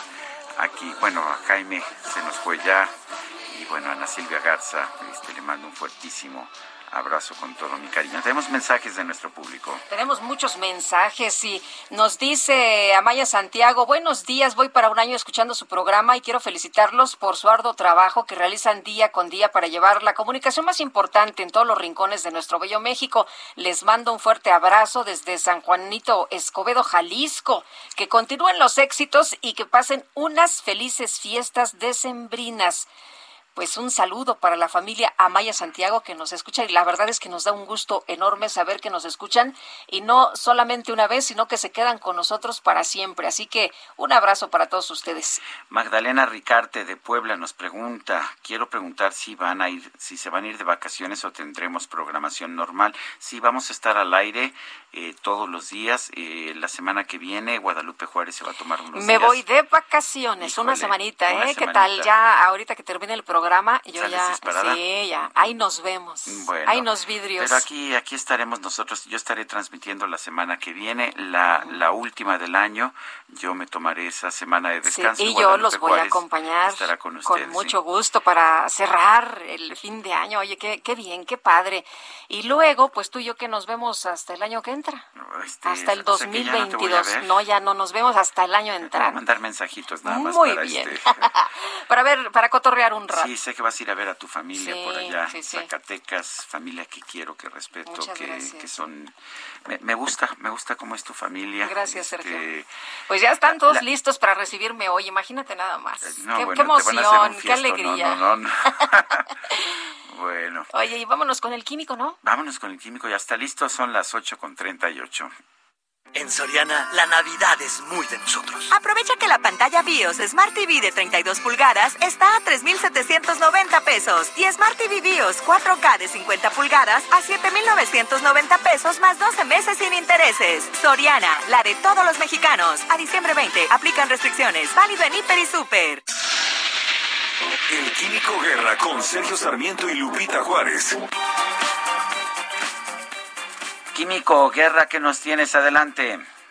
Primero, la noticia de que yo voy a estar las dos semanas. Ah, Hombre, esa es una muy buena noticia. Bueno, y otra buena noticia, los estoy saludando aquí desde Baja California Sur. He comentado con ustedes el hecho de la posible extinción de la vaquita marina, ¿verdad? El número tan pequeño que ha habido de avistamientos de ejemplares, pues podría indicar que está entrando en lo que se llama el vortex de extinción, ¿verdad? En donde son tan pocos los individuos que quedan que empieza a haber consanguinidad. La consanguinidad sabemos que debilita las defensas, el sistema inmunológico de los individuos y bueno, terminan extinguiéndose y eso sería verdaderamente un fracaso para los mexicanos. Somos los custodios de este que es el cetáceo más pequeño del mundo y que es único, ¿verdad?, del Golfo eh, de la Alta California y que, bueno, pues se, considera que está críticamente amenazada. Pues, ¿qué creen? Eh, eh, investigaciones publicadas en una revista arbitrada que se llama Molecular Ecology Resources, los recursos ecológicos moleculares, y un, en un trabajo publicado y liderado por el doctor Philip Morin, director de genética en el Centro de Ciencias Pesqueras de la Agencia Nacional Atmosférica y Oceanográfica, la famosa NOAA de los Estados Unidos, demuestra que ah, hay pocos eh, signos de consanguinidad todavía generalmente asociadas a pequeñas poblaciones, lo cual es muy buena noticia. Pero la mejor de todas es que fíjense que el día de ayer precisamente estaba yo en La Paz eh, con eh, investigadores del CIGNOR, que es el Centro de Investigaciones Biológicas del Noroeste, una institución de investigación eh, oceanográfica, pero también de eh, biología eh, marina. Me enseñaron, fíjense, Lupita, filmaciones submarinas en la parte oriental del Golfo de California, o sea, pegado ya hacia Sonora, en donde se ve un número relativamente grande, más de 10 individuos, jugueteando y nadando maravillosamente en esas aguas, y entonces la teoría de ellos es de que precisamente por todo el, el riesgo de extinción y sobre todo por la pesca esta indiscriminada que se está llevando a cabo de la Totoaba, pues migraron y se pegaron más hacia la costa eh, de Sonora y ahí están eh, reproduciéndose en una forma genéticamente adecuada. Entonces, este estudio de el- la NOAA, ¿verdad?, que demuestra que no hay consanguinidad todavía, nos da esperanza, Sergio Lupita, de que no por las acciones humanas que hemos fracasado ahí los mexicanos, sino por los mismos recursos de la naturaleza, ¿verdad?, que protegen a cada una de las especies, esta se ha estado manteniendo genéticamente sana y es una luz al final del túnel, en este caso que ha sido una vergüenza para nosotros los mexicanos durante décadas y que ha llamado la atención del mundo presente por lo que significa la ballena más pequeña eh, del, bueno, no es una ballena, es un cetáceo un- eh, como el delfín, pero sí es una ballenita y eh, eh, que se pueda mantener eh, su, eh, in- eh, digamos, integridad genética es una muy buena noticia y la quería yo compartir con ustedes porque eso nos da luz de que a lo mejor si entramos en razón, si realmente hay apoyos, bueno, ahorita en esta administración no, pero que aguante la vaquita, ¿verdad?, los tres años que faltan, para que vuelva a haber mecanismos que inclusive tienen el interés de muchas instituciones en los Estados Unidos como el, el Scripps Oceanographic Institution, que ha estado financiando mucho de lo que es la protección de la vaquita marina, pero individuos también aquí en Baja California que están muy, muy interesados en que preservemos nosotros como custodios, los mexicanos de este tiempo, esta joya de la naturaleza que es la vaquita marina. Sergio Lupita, y quería yo compartir esta muy buena noticia en este viernes. Pues me da mucho gusto, sí es una buena noticia, esta vaquita marina genera atención y qué bueno que pues que la propia naturaleza. Dijiste vaquita marina, ¿verdad? Es la vaquita marina. Sí, no la vaquita amarilla. Ay, Muy bien, Guadalupe. muy bien. ¿Cómo se ve que se va de vacaciones, ya- Guadalupe? Sí, yo ya estoy, sí, ya estoy ya en mis vacaciones. Bueno, muy bien. Gracias, mi querido Químico Guerra.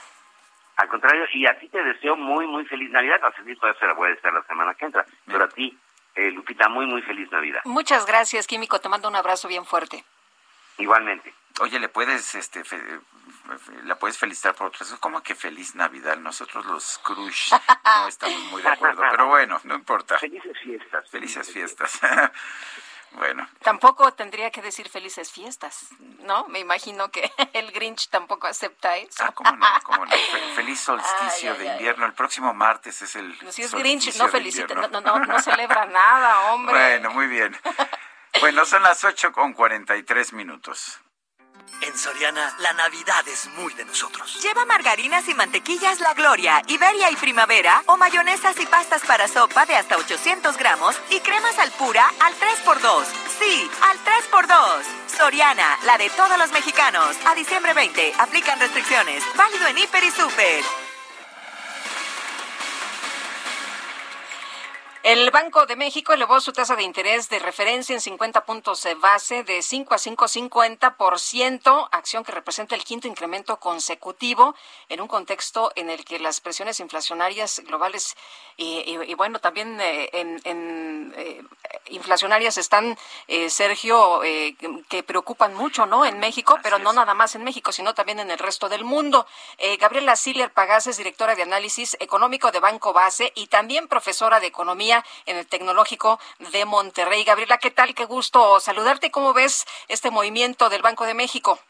Muy buenos días, Lupita y Sergio, Sergio, y gracias por tenerme en tu programa.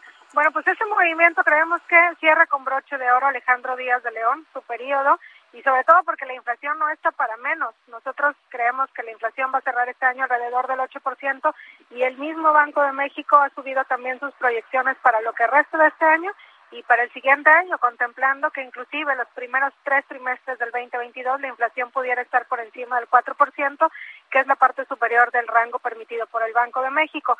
Llama la atención también del comunicado que eh, eh, ya no agregan la palabra transitoria. Antes se decía que la, la inflación era transitoria por un efecto matemático de baja base de comparación y provocada por la pandemia, pero la verdad es que la inflación ha sido tan transitoria como la pandemia como se estima que la pandemia va a seguir, pues todavía va a seguir también esta desincronización en la, en la economía global que ha sido evidente en las disrupciones en las cadenas de suministro, escasez de productos y en la volatilidad en los precios de los commodities. Entonces, pues la verdad es que se anotaron un 10 la Junta de Gobierno porque con esto pueden bajar las presiones inflacionarias. No es inmediato, pero sí obviamente en el mediano y en el largo plazo pueden bajar las presiones inflacionarias en México. Bueno, es ah, lo, por lo pronto lo que vi es que el mercado cambiario reaccionó bien, eh, que el peso Sí. se fortaleció. Este, fi- finalmente el peso se vuelve más atractivo si tiene una tasa de interés mayor, ¿no? Así es, Sergio. En realidad también es por una menor percepción de riesgo sobre la economía mexicana. Mucho se había especulado pues sobre el Banco de México, sobre todo con la designación de la nueva gobernadora y entonces se temía por la autonomía del banco. Al incrementarse 50 puntos base la tasa de interés, pues de alguna manera nos alejamos también del escenario, por ejemplo, de Turquía, donde desafortunadamente en Turquía, en lugar de frenar las presiones inflacionarias subiendo la tasa de interés, bajan la tasa de interés, contrario a lo que dicta la teoría económica. Entonces, ayer el tipo de cambio bajó a niveles de 20.76 pesos por dólar y ese es otro canal precisamente por el cual se pueden contener las presiones inflacionarias, porque al bajar el tipo de cambio, baja el precio de los artículos importados y así pues inmediatamente se puede ver reflejado también en la inflación. Ahora recordemos que la inflación es como ir en una carretera, imagínate vas a 100 kilómetros por hora, se desacelera, bajas a 80 kilómetros por hora, pero sigues avanzando. Esto implica que aunque se estima que la inflación pudiera desacelerarse el siguiente año, pues los precios seguirán incrementándose y obviamente pues esto puede generar pues un mayor número de pobres, sobre todo en la economía mexicana, en donde hemos visto una lenta recuperación del mercado laboral. Muy bien, Gabriela, sigues. eh, eh, hasta este momento la Reserva Federal de Estados Unidos no ha subido la tasa de interés. ¿Esperas que la pueda subir? Así es, hasta ahorita no le ha subido porque ellos empiezan siempre disminuyendo sus distensiones monetarias, es decir, disminuyendo las compras mensuales de bonos que hacen mensualmente, pero en el anuncio que dio la Reserva Federal esta semana señaló que el siguiente año pudiera ser al menos tres incrementos de 25 puntos base y en el 2023 otros tres incrementos. Esto implica que para el Banco de México pues, tendría que seguirle también el paso para mantener el diferencial de la tasa de interés, dado que México y Estados Unidos tienen una estrecha relación económica. Entonces, el siguiente año, pues se estima que en México la tasa pudiera terminar al menos en un nivel de 6.25% y en el 2023 alcanzar un nivel del 7%. Se escucha muy alto, pero hay que recordar que en marzo del año pasado, antes de que la Organización Mundial de la Salud declarara el COVID-19 como pandemia, la tasa de interés en México estaba en un nivel de 7%. Muy bien, pues Gabriela, muchas gracias por platicar con nosotros esta mañana. Muy buenos días. Al contrario, muchas gracias a ustedes. Un abrazo. Hasta luego, otro para ti. Muy, muy feliz día y, bueno, felices fiestas también. 8 con 48. En Soriana, la Navidad es muy de nosotros. Aprovecha que todo el departamento de blancos está al 30% de descuento. Y en toda la juguetería, hasta un 30% de descuento. Sí, hasta 30% de descuento. Soriana, la de todos los mexicanos. A diciembre 20, aplican restricciones. Válido en Hiper y Super. Hoy se está sometiendo al Pleno del Instituto Nacional Electoral una propuesta para aplazar el proceso de revocación de mandato del presidente López Obrador, esto por falta de, un presupuesto adecuado. El presidente de Morena, el partido en el gobierno, ha señalado que esto es un atentado contra la democracia. Ciro Murayama es consejero del Instituto Nacional Electoral, está en la línea telefónica. Ciro, ¿es esto un atentado contra la democracia?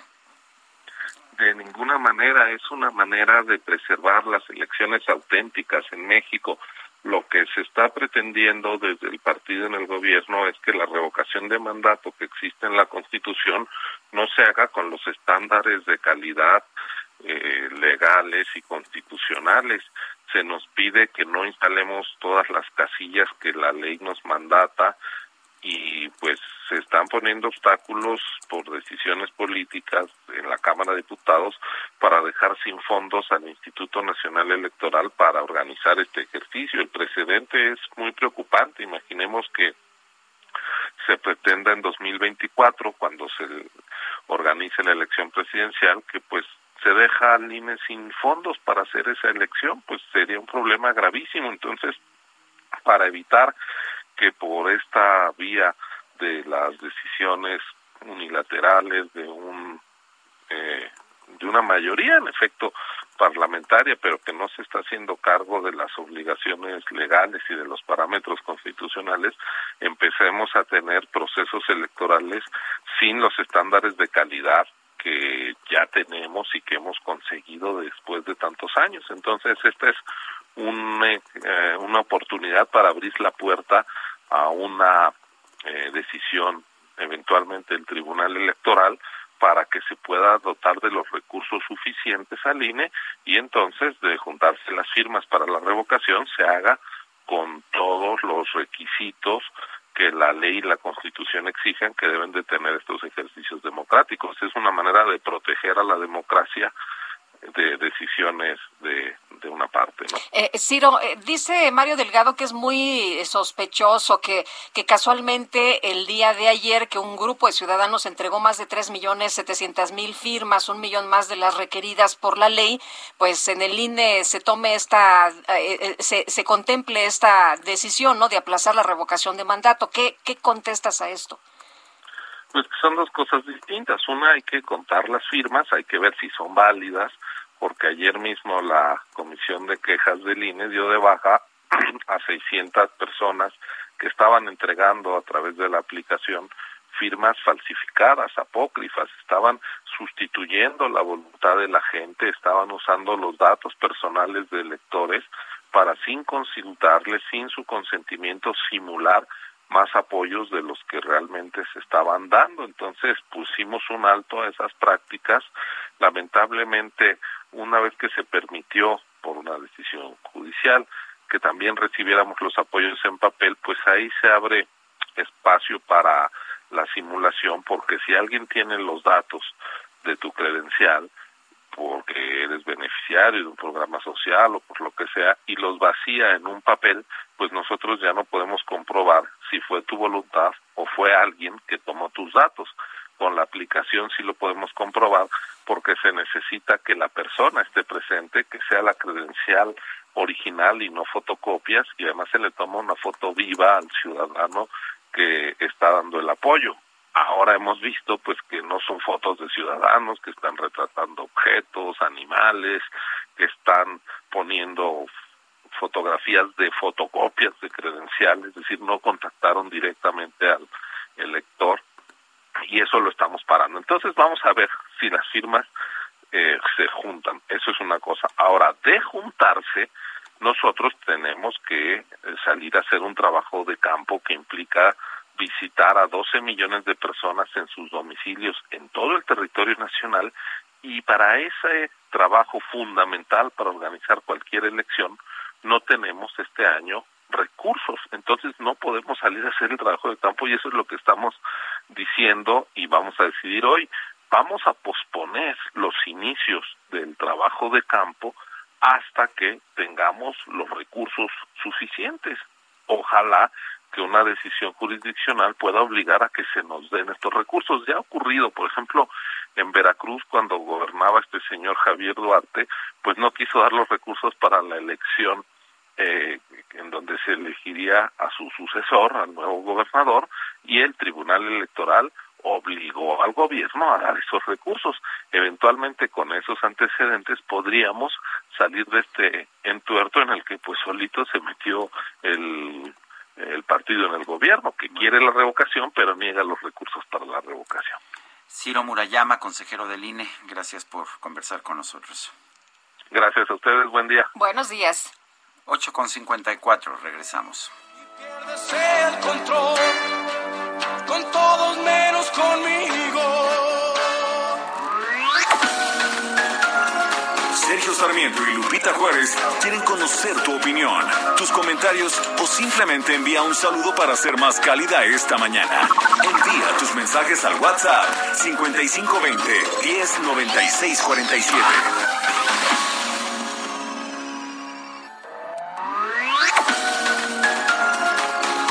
Continuamos con Sergio Sarmiento y Lupita Juárez por El Heraldo Radio.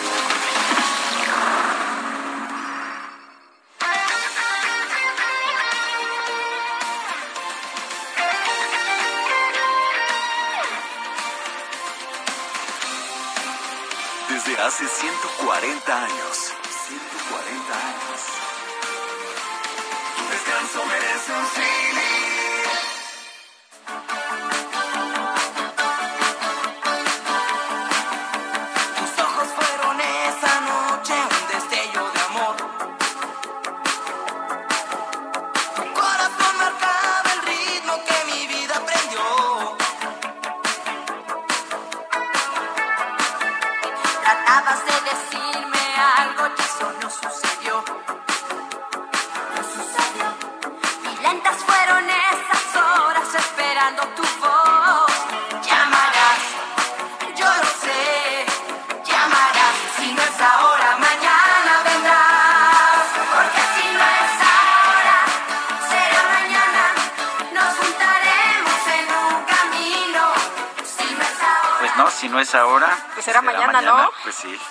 Está muy lógico eso. pues sí, tiene su lógica, sin duda. Bueno, estamos escuchando a Timbiriche. Lo estamos ha- haciendo pues con mucho gusto, como que quedó bien para viernes, ¿no? Quedó muy Esta bien. música y estamos mandándole un fuerte abrazo a Alex Bauer, que cumplió ayer 50 años. Y tenemos mensajes de nuestro público. Fíjate lo que nos dice Elena. Buenos días, Sergio y Lupita. Que tengan un excelente día. Gracias por hacerme el día con música de Timbiriche, recordando viejos y muy buenos tiempos. Dice otra persona, gobierno que libera narcotraficantes es igual o peor que el gobierno que se asoció a ellos, ¿o no, señor AMLO? Y lo dice Camilo Benítez Pérez. Son las nueve de la mañana, nueve de la mañana con dos minutos. Vamos a un resumen de la información más importante. Desde Villahermosa, Tabasco, el presidente López Obrador anunció que este fin de semana va a realizar su última gira de trabajo del año para revisar el avance de las obras del tren Maya. No, esta es la última gira de este año. Vamos hoy a la supervisión del tren Maya hasta el domingo. Ya regresamos a México para estar el lunes en la conferencia, pero ya no hay otras giras. El presidente consideró que la consulta de revocación de mandato va a representar un precedente histórico independientemente de cuándo se lleve a cabo hay que esperar el resultado de la votación y todavía queda la instancia del Tribunal Electoral y luego la Corte, que ya de manera provisional ha resuelto que debe de llevarse a cabo la consulta. Eso yo creo que es lo más importante. Lo demás no deja de ser secundario. Si tienen dinero, no tienen dinero, si van a poner suficientes casillas. El tema de fondo es que se va a establecer el precedente histórico. Durante la sesión del Consejo Universitario de la UNAM, el rector Enrique Graue aseguró que esta casa de estudios nunca ha sido autocomplaciente con la situación sanitaria, social, política y económica de México. Tampoco ha sido autocomplaciente con la situación sanitaria, social, política y económica de nuestra nación, ni ahora ni en el pasado inmediato. Como un espacio de libertad comprometido con la, con la verdad, la universidad da cabida a todas las voces e ideologías que han sabido ser críticas ahora y en los distintos momentos de nuestra historia. Prueba de ello son las más de 150 publicaciones que la UNAM hiciera sobre la política económica de las últimas décadas. Bueno, pues el presidente pedía, ¿no? Publicaciones, a ver cuántas publicaciones hicieron o se callaron como momias. Pues ahí está el número de publicaciones, lo que dice el rector. Y el ministro de Salud de Alemania, Karl Lauterbach, advirtió que su país debe prepararse para una nueva ola masiva de la pandemia de COVID-19 provocada por la rápida propagación de la variante Omicron.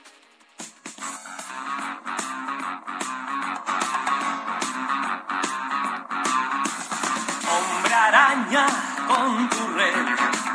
Son fanáticos aquí, ¿eh? De Spider-Man, sin duda.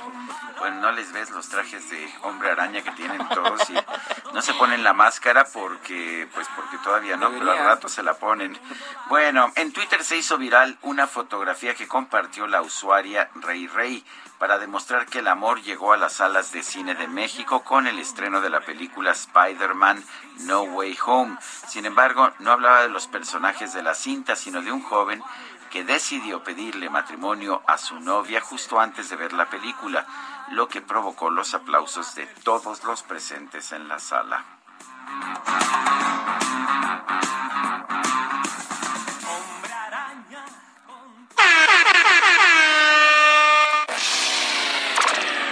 La micro deportiva.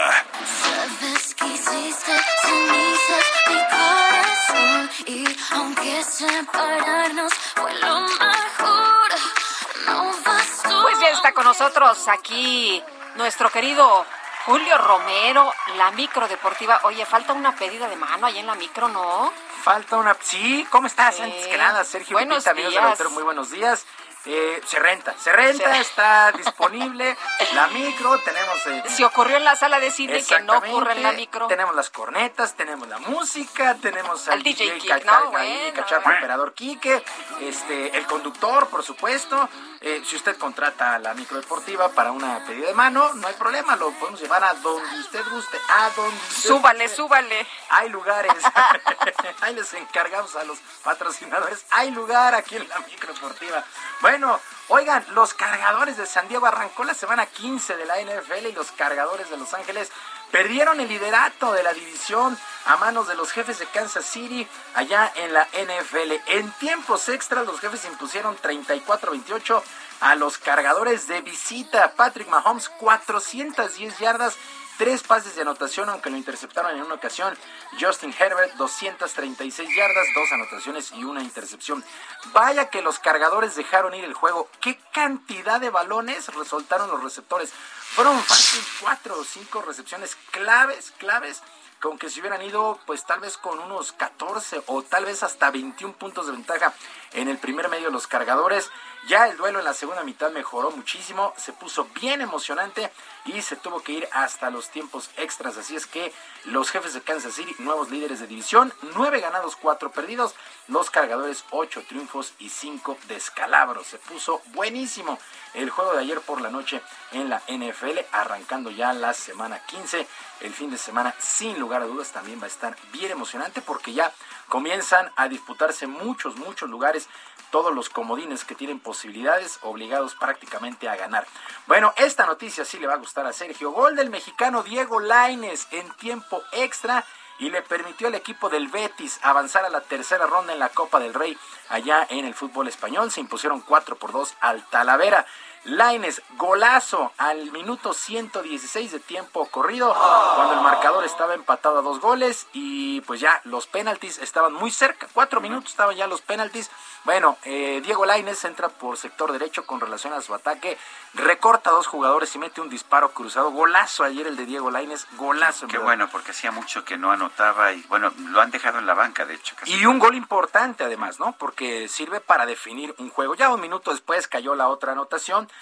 por parte de Sergio Canales y así los números definitivos 4 por 2 el equipo del Betis supera al Talavera y está en la tercera ronda en la Copa del Rey.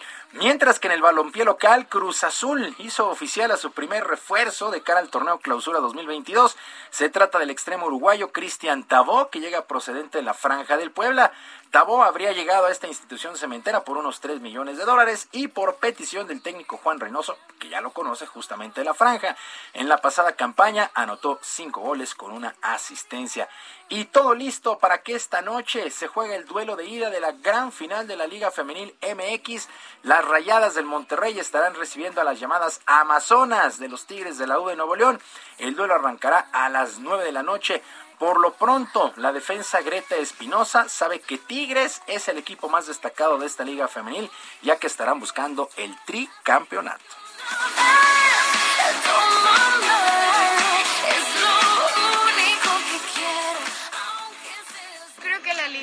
Creciendo pasos agigantados. Creo que Tigres tiene la responsabilidad de también aportar a, a esta liga que siga avanzando y creciendo. Y nosotras como jugadoras 100% a trabajar y a ser mejores para poder aportar nuestro granito y poder después pelear internacionalmente. Greta Espinosa, sí, las Tigres o las Amazonas de, la U de Nuevo León. Realmente es un equipo impresionante dirigidas por Roberto Medina. Mientras que en el seno de las rayadas, la zaguera Mariana Cadena sueña con el campeonato, ya que asegura han trabajado mucho por esta final. Caminar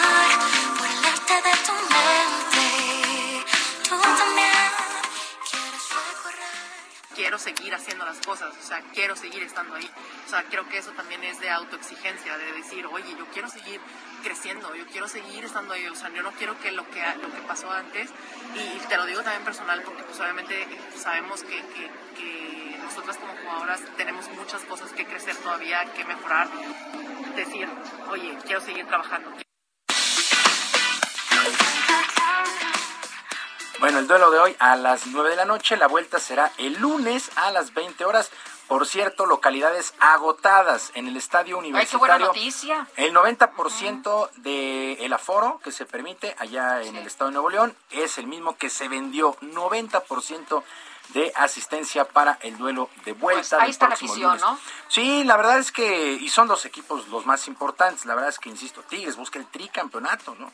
Y Monterrey es su quinta final, de Tigres es su séptima, o sea, la verdad es que sí, sí están muy metidos con este fútbol femenil. Bueno, pues mucha suerte para Rayadas y las Amazonas. Y a través de un comunicado, a través de un comunicado, el Real Madrid informó que tienen un total de siete casos positivos de COVID. Previo a su duelo de este domingo contra el Cádiz en la Liga Española, cuatro jugadores más salieron positivos este jueves, entre ellos el galés Gareth Bale y el croata Luka Modric. En el Esquirito no se dan mayores detalles, pero la prensa ahí en Madrid, en Madrid asegura que los contagiados no presentan mayores problemas con síntomas leves, pero siete, siete casos de COVID allá en el Real Madrid.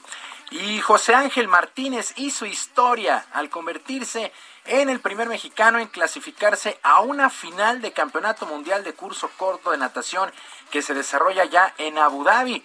Martínez avanzó en los 200 metros mariposa con tiempo de un minuto, 51 segundos y 58 centésimas en su hit eliminatorio. Ya en la final se ubicó en la séptima posición. La prueba fue ganada por el italiano Alberto Razzetti por delante del suizo Noé Ponti, mientras que el veterano Chad Leclos de Sudáfrica se quedó con el bronce, pero en verdad una gran, gran noticia. José Ángel Martínez clasificado a una final de natación, la natación de nuestro país, que estará atrasada por ahí unos 45 años, más o menos, más o menos, ¿no? Pero este, bueno, esto sí es una muy buena noticia. José Ángel Martínez, allá de Nuevo Laredo, pues en una, en una final en campeonato mundial. Sergio Lupita, amigos del auditorio, la información deportiva este viernes. Les recuerdo nuestras vías de comunicación. En Twitter estoy en arroba jromerohb, en arroba jromerohb, además de nuestro canal de YouTube, Barrio Deportivo, Barrio Deportivo en YouTube todos los días de lunes a viernes a las 7 de la noche con mucha diversión y la mejor información. Que tengan un extraordinario fin de semana y que sus equipos ganen. Muchas gracias, mi querido Julio Romero. Muy buenos días. Que nadie me ha visto a partir de las 10.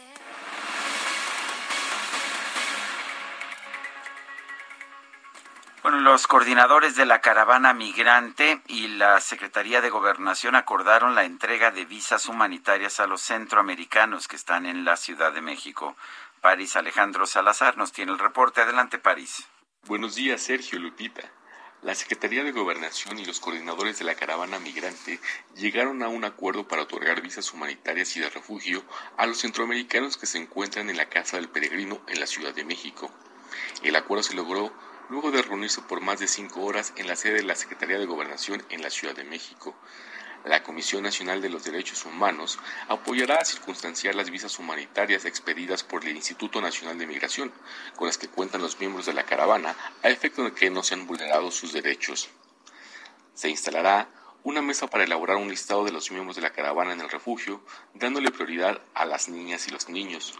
El listado contendrá nombre completo, país de origen, y solicitud expresa de cada uno de los miembros, donde manifiesten si su solicitud es para permanecer o transitar por nuestro país. En caso de tratarse de visas humanitarias, se expedirán lo más pronto posibles. Se estableció el 17 de enero del próximo año para la siguiente reunión. Esta es la información. Información por este reporte.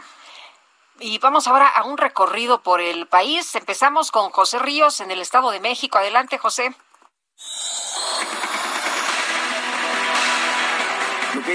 Buenos días. Los saludo con gusto a ustedes y a quienes nos escuchan por el Heraldo Radio. bueno, les informo que elementos de la Fiscalía del Estado de México detuvieron este jueves a un maestro de 31 años por su presunta responsabilidad por el abuso de dos estudiantes de una primaria de Lucan. El aseguramiento de este individuo fue realizado como parte de una investigación de la Fiscalía tras recibir hace unos días denuncias por el abuso sexual de 10 niñas y dos niños, alumnos de un primer grado de un plantel educativo ubicado en la colonia Santiago, Yacuitlalpan. El detenido fue ingresado al penal de Tlalnepantla en cumplimiento a las tres órdenes de aprehensión giradas en su contra por este delito y quedó a disposición de un juez quien habrá de determinar su situación legal. Ahora vamos hacia el estado de Yucatán con mi compañero Herbert Escalante. Buenos días. Buenos días. Asociaciones civiles a favor de los derechos de las personas con VIH-Sida denunciaron desabasto de medicamentos antirretrovirales, estudios de seguimiento de CB y CD4 y las citas médicas en el ISTE de Yucatán, por lo que consideraron que se trata de un acto de discriminación que pone en peligro su vida. Representantes de la red de personas afectadas por VIH informaron desabasto desde hace casi dos meses de Trubada o Mopitren, como se les conoce comercialmente a los medicamentos base para su tratamiento. Indicaron que las autoridades aseguran haber hecho la solicitud desde el mes de octubre sin que al día de hoy se cuente con el medicamento en farmacia. Para colmo, no se están ofreciendo servicios de laboratorio de carga viral y conteo de CD4 usados para medir la eficacia del tratamiento y los cuales se tienen que realizar dos veces al año. Esta es la información.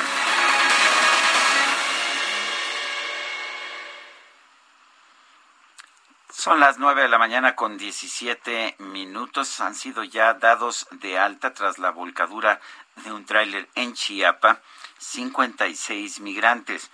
El secretario de Salud de Chiapas, José Manuel Cruz Castellanos, informó perdón, que todavía hay 51 pacientes que están recibiendo atención médica en distintos hospitales en el estado. Pero pues la buena noticia es que ya son 56 migrantes los que han sido dados de alta. Vale la pena recordar que son 56 también los que fallecieron. Dijo el funcionario del Estado que en las últimas horas 11 pacientes migrantes fueron dados de alta por mejoría, que sumado a la cifra anterior pues ya suman 56 personas recuperadas. De, bueno, pues ah, están en distintos hospitales y según el reporte médico, el estado de salud de la mayoría de los pacientes va de delicado a grave, un 90% de ellos, mientras que el pronóstico del resto, que son cinco, es de muy grave y se encuentra en el Hospital General Gilberto Gómez Maza de Tuxtla Gutiérrez.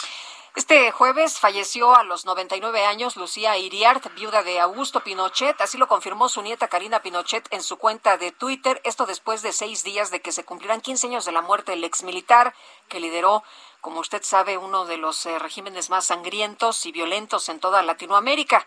Eh, cabe señalar que Iriart se convirtió en primera dama sin que su esposo asumiera la presidencia mediante las urnas. El gobierno militar de Pinochet inició en 1973 con el golpe de Estado hacia Salvador Allende hasta el 11 de marzo de 1990.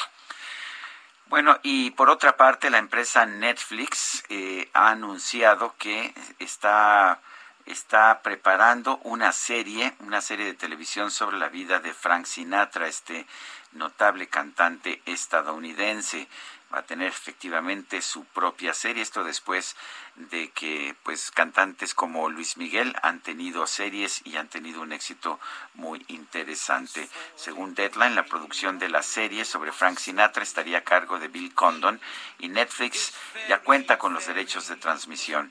Además, Lionsgate Television y Polygram Entertainment estarían encabezando la producción en la que también participaría la plataforma de streaming. Netflix ha señalado que la serie relatará la historia de vida de Frank Sinatra con los testimonios de sus más cercanos amigos, familias y colegas, por lo que podrían revelarse algunos de sus secretos.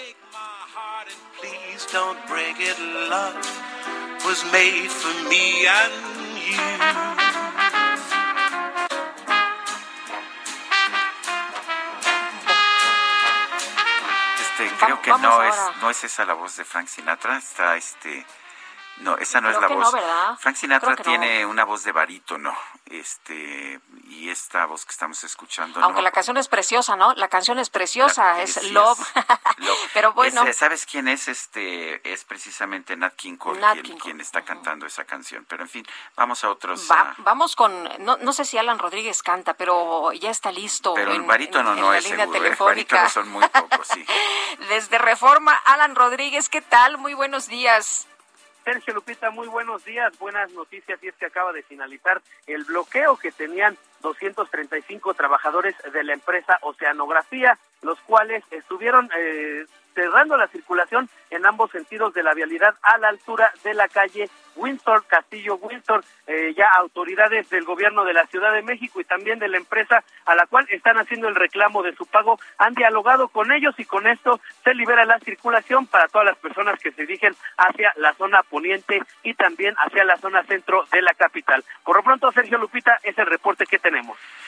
Eh, gracias, Alan Rodríguez. Y a propósito, recibo un comunicado de la, de la empresa Oceanografía que señala, este, eh, que señala entre otras cosas, eh, que pues que ella siempre ha estado actuando de conformidad a la ley, que estos trabajadores fueron despedidos en el tiempo en que la empresa no estaba bajo el control de sus, ah, de sus accionistas, sino que estaba bajo la administración del SAE, febrero del 2014 a enero del 2018, y que dicha institución fue la encargada de liquidar a todos los trabajadores. Dice que a partir de la primera de estas manifestaciones, porque ha habido manifestaciones en varios días, en unas oficinas que a propósito no son de oceanografía, las oficinas de oceanografía están en en Ciudad del Carmen, allá en Campeche. Oceanografía informa que va a solicitar a la Secretaría del Trabajo, con sede en Ciudad del Carmen, donde se localizan las oficinas de la empresa, el apoyo de la autoridad para instalar mesas de diálogo. Pues Pero sí, me han tocado, ¿eh? Están ahí sobre reforma, ya van varios días. Que han estado y bloqueando. dicen que no les han pagado, que quieren Efectivamente, eh, pero, pagos, eh, salarios caídos. pero no le toca, pues no le toca oceanografía, porque esto le, a quien, quien liquidó fue el SAE, que es una institución del gobierno federal. Bueno, y Javier Ruiz, que anda por allá en la zona centro. Javier, ¿qué pasa? Muy buenos días. Hola Lupita, Sergio, ¿qué tal? Excelente mañana. Exactamente recorrimos hace unos momentos la calzada San Antonio Abad, donde pues ya tenemos eh, problemas viales para muchos pues quincena y también fin de semana, problemas una vez que se deja atrás el eje 3 sur, y esto para llegar hacia 20 de noviembre, hacia la avenida José María Zutaga. El sentido opuesto de San Antonio Abad en general el avance es bastante aceptable, una vez que se deja atrás Lucas Alamán, y esto para llegar a Tlalpan, al viaducto y el viaducto. Pues como todas las mañanas, problemas viales prácticamente desde el eje 3 oriente, y para llegar hacia la Avenida de los Insurgentes. Pudimos observar que el eje 3 Sur, la 11 es mucho más aceptable, es una buena alternativa para quien desea llegar hacia la zona centro o la zona poniente de la Ciudad de México. De momento, Lupita Sergio, el reporte que tenemos. Gracias, Javier. buenos días. Hasta luego. Bueno, y son las nueve con veintitrés minutos. Ya sabe usted que estamos atentos a sus comentarios, a sus opiniones. Puede usted hacer, mandarnos sus ah, comentarios al 55 20 10 96 47. Repito, 55 20 10 96 47. Regresamos en un momento más. Estamos ah, aquí en el Heraldo Radio. Le recuerdo también nuestro, nuestra dirección, nuestras cuentas de, de Twitter. Eh, La cuenta de este programa es arroba Sergio y Lupita, ¿sí? Arroba Sergio y Lupita también. Puede usted escribirle a Guadalupe Juárez a arroba Lupita Juárez H. H como en el Heraldo de México. También puede usted mandarme mensajes o seguirme a través de Twitter en arroba Sergio Sarmiento. Regresamos en un momento más.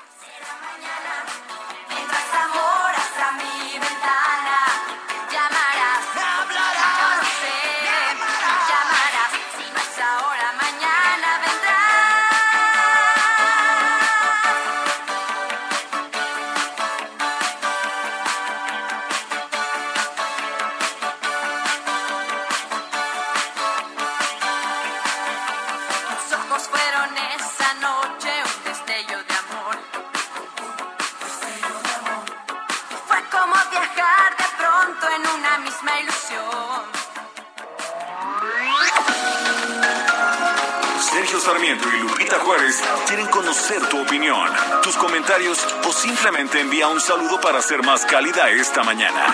Envía tus mensajes al WhatsApp 5520 109647.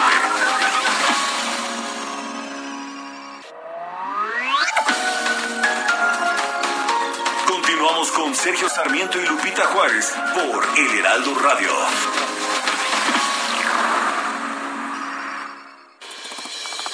La Universidad Autónoma de Guadalajara inauguró un moderno centro de tecnología en iluminación. Se trata de un centro de innovación tecnológica y sostenibilidad de clase mundial, único en América Latina, dedicado a impulsar la eficiencia energética y la ciencia de la luz. Cuenta con 11 laboratorios con equipos de alta tecnología, en donde se realizan pruebas para obtener soluciones de gran impacto, anticipándose a las necesidades de la industria que beneficien a toda la cadena de valor de la iluminación y ayuden a elevar la eficiencia energética. Este centro se fortalece con la colaboración de aliados estratégicos, nacionales e internacionales, para realizar investigación y ofrecer servicios de vanguardia.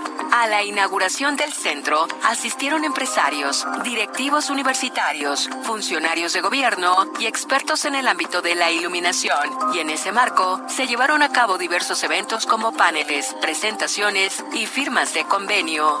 Así, la Universidad Autónoma de Guadalajara, a través del Centro de Tecnología en Iluminación, contribuye a fomentar el bienestar y progreso de la sociedad a través de la innovación.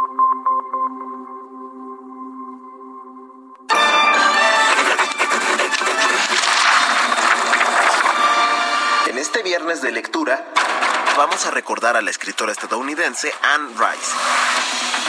quien falleció el pasado fin de semana a los 80 años a causa de las complicaciones de un derrame cerebral. Anne Rice, cuyo verdadero nombre era Howard Allen Francis O'Brien, es considerada la reina del horror gótico. Utilizó la figura del vampiro para aliviar el dolor que sentía tras la pérdida de su hija Michelle, quien murió a los 5 años por la leucemia. Saltó a la fama en 1976 tras publicar su novela Entrevista con el vampiro, historia que fue llevada al cine en 1994, protagonizada por Tom Cruise, Brad Pitt y Antonio Banderas. Entre los temas que abordan sus textos están el cristianismo, con títulos como El Mesías, El Niño Judío o La Hechicería, con la saga de novelas Las Brujas de Mayfair.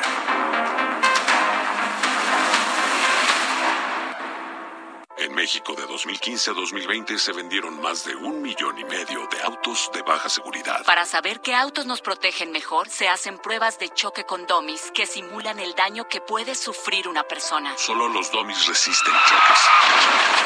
Tu familia no. Con autos más seguros y mejor información para los consumidores, se evitarían más de 5.000 muertes cada año. Exijamos autos más seguros para México. Infórmate en www.quetanseguroestuauto.org.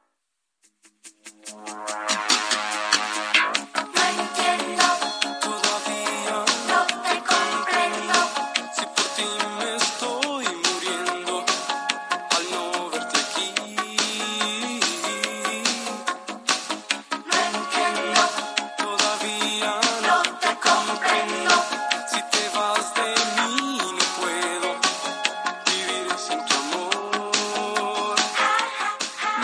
Tan cruel, Guadalupe. No seas tan cruel, eso es lo que canta Timbiriche. Claro que sí. Oye, y ya trajeron aquí el karaoke, así que vamos a darle. Sí, eh, ¿no teníamos que trabajar todavía un rato?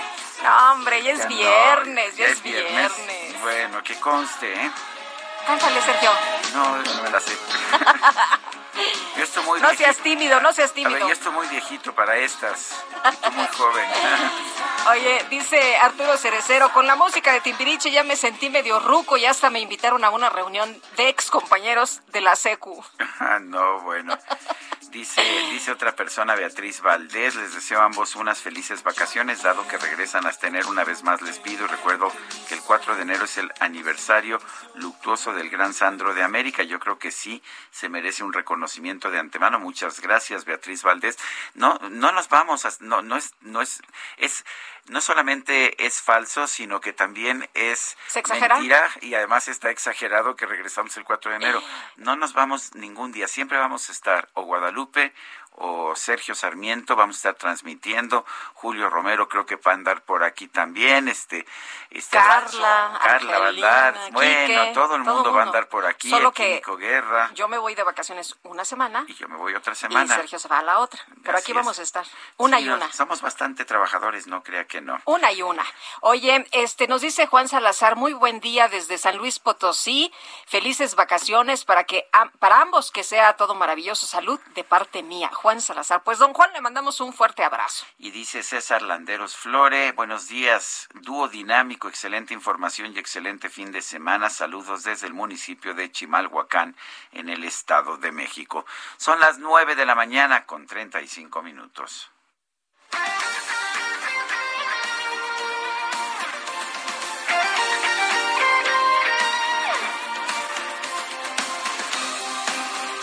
Desde hace 140 años. 140 años.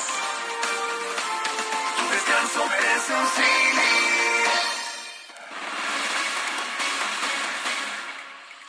La Fiscalía General de Justicia de la Ciudad de México informó que el exdiputado federal Mauricio Toledo, acusado de corrupción y enriquecimiento ilícito, podría ser extraditado desde Chile en los próximos días. Jorge Almaquio, adelante.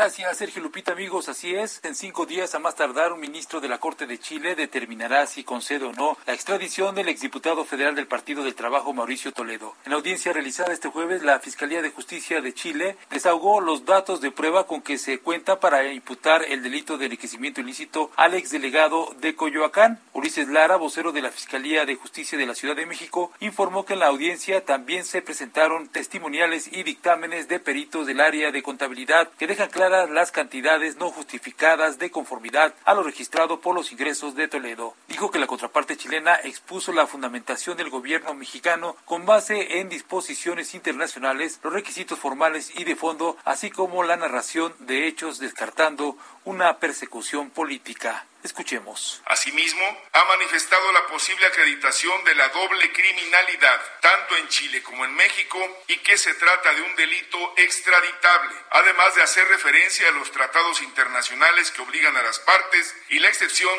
de que no existe persecución política. Esto es así porque se trata específicamente de un delito de lucro, de alguien que ocupó cargos políticos y se benefició de ellos y no se le persigue por sus ideas o militancia partidista. Lara López aseguró que el fiscal chileno argumentó también que con motivo de la posible comisión de un doble delito se llevó a cabo el desafuero de Mauricio Toledo en la Cámara de Diputados e hizo alusión de que integrantes parlamentarios de su propio partido votaron a favor por mayoría de quitarle la protección constitucional. Otro de los argumentos que se presentó es que el requerido es mexicano, lo que no es una excepción de no extraditar a un conacional. También invocó a un fallo mexicano en el sentido de que la extradición no es un juicio, sino un procedimiento administrativo. Sergio Lupita, amigos, el reporte que les tengo. Buen día. Jorge Almaquio, muchas gracias. Este domingo, 1.600 policías capitalinos y 174 elementos, jefes de estación y subdirectores del heroico Cuerpo de Bomberos van a desfilar. Y Carlos Navarro, explícanos a qué se debe. Hola, Carlos. Bueno, se nos eh, cortó la comunicación. Aprovecho para agradecer al doctor José Antonio Lozano Díez, presidente de la Junta de Gobierno de la UPI PADE, el obsequio que nos envió Sergio. Y bueno, le mandamos un abrazo al doctor José Antonio Lozano Díez, también a Carlos Mota, que nos hizo llegar eh, un obsequio. Apreciamos muchísimo todas estas muestras de afecto. Por supuesto que, que lo hacemos. Y vámonos. Ya, vámonos con Carlos, ¿verdad? Ya estás listo, Carlos. ¿Cómo te va? Buenos días. Buenos días, Sergio y Lupita. Les saludo con gusto a ustedes al auditorio y por primera vez en 100 años de historia de la Policía de la Ciudad de México se va a celebrar este domingo 19 de noviembre un desfile y este será a las 10 de la mañana con 1.600 policías y 174 elementos del heroico Cuerpo de Bomberos de la Ciudad de México. En este caso, van a desfilar del Monumento a la Revolución hacia el hemiciclo a Juárez, informó ayer el titular de la Secretaría de Seguridad Ciudadana de la Ciudad de México, Omar García Harfush. En conferencia de prensa, el jefe de la Policía Capitalina informó que el objetivo es destacar la labor de las mujeres y hombres que integran la dependencia. En este tramo señalado, como les comentaba, el personal realizará diferentes formaciones en tres bloques. En el desfile se mostrarán vehículos y personal de más de 30 áreas especializadas que conforman la policía, como la policía bancaria e industrial, la policía auxiliar, el grupo Ateneas, las coordinaciones generales de la Subsecretaría de Operación Policial, Tránsito, con su grupo de acrobacia, la policía montada, el ERUM, entre otras. También van a participar elementos de la Policía de Investigación de la Fiscalía General de Justicia de la Ciudad de México. Así es que, por último, el secretario de Seguridad Ciudadana invitó a la población a acudir este domingo a partir de las 10 de la mañana para ver por primera vez un desfile de la Policía de la Ciudad de México. Sergio Lupita, la información que les tengo. Gracias, Carlos. Hasta luego, buenos días. Buenos días. Son las ah, nueve, nueve de la mañana con 40 minutos.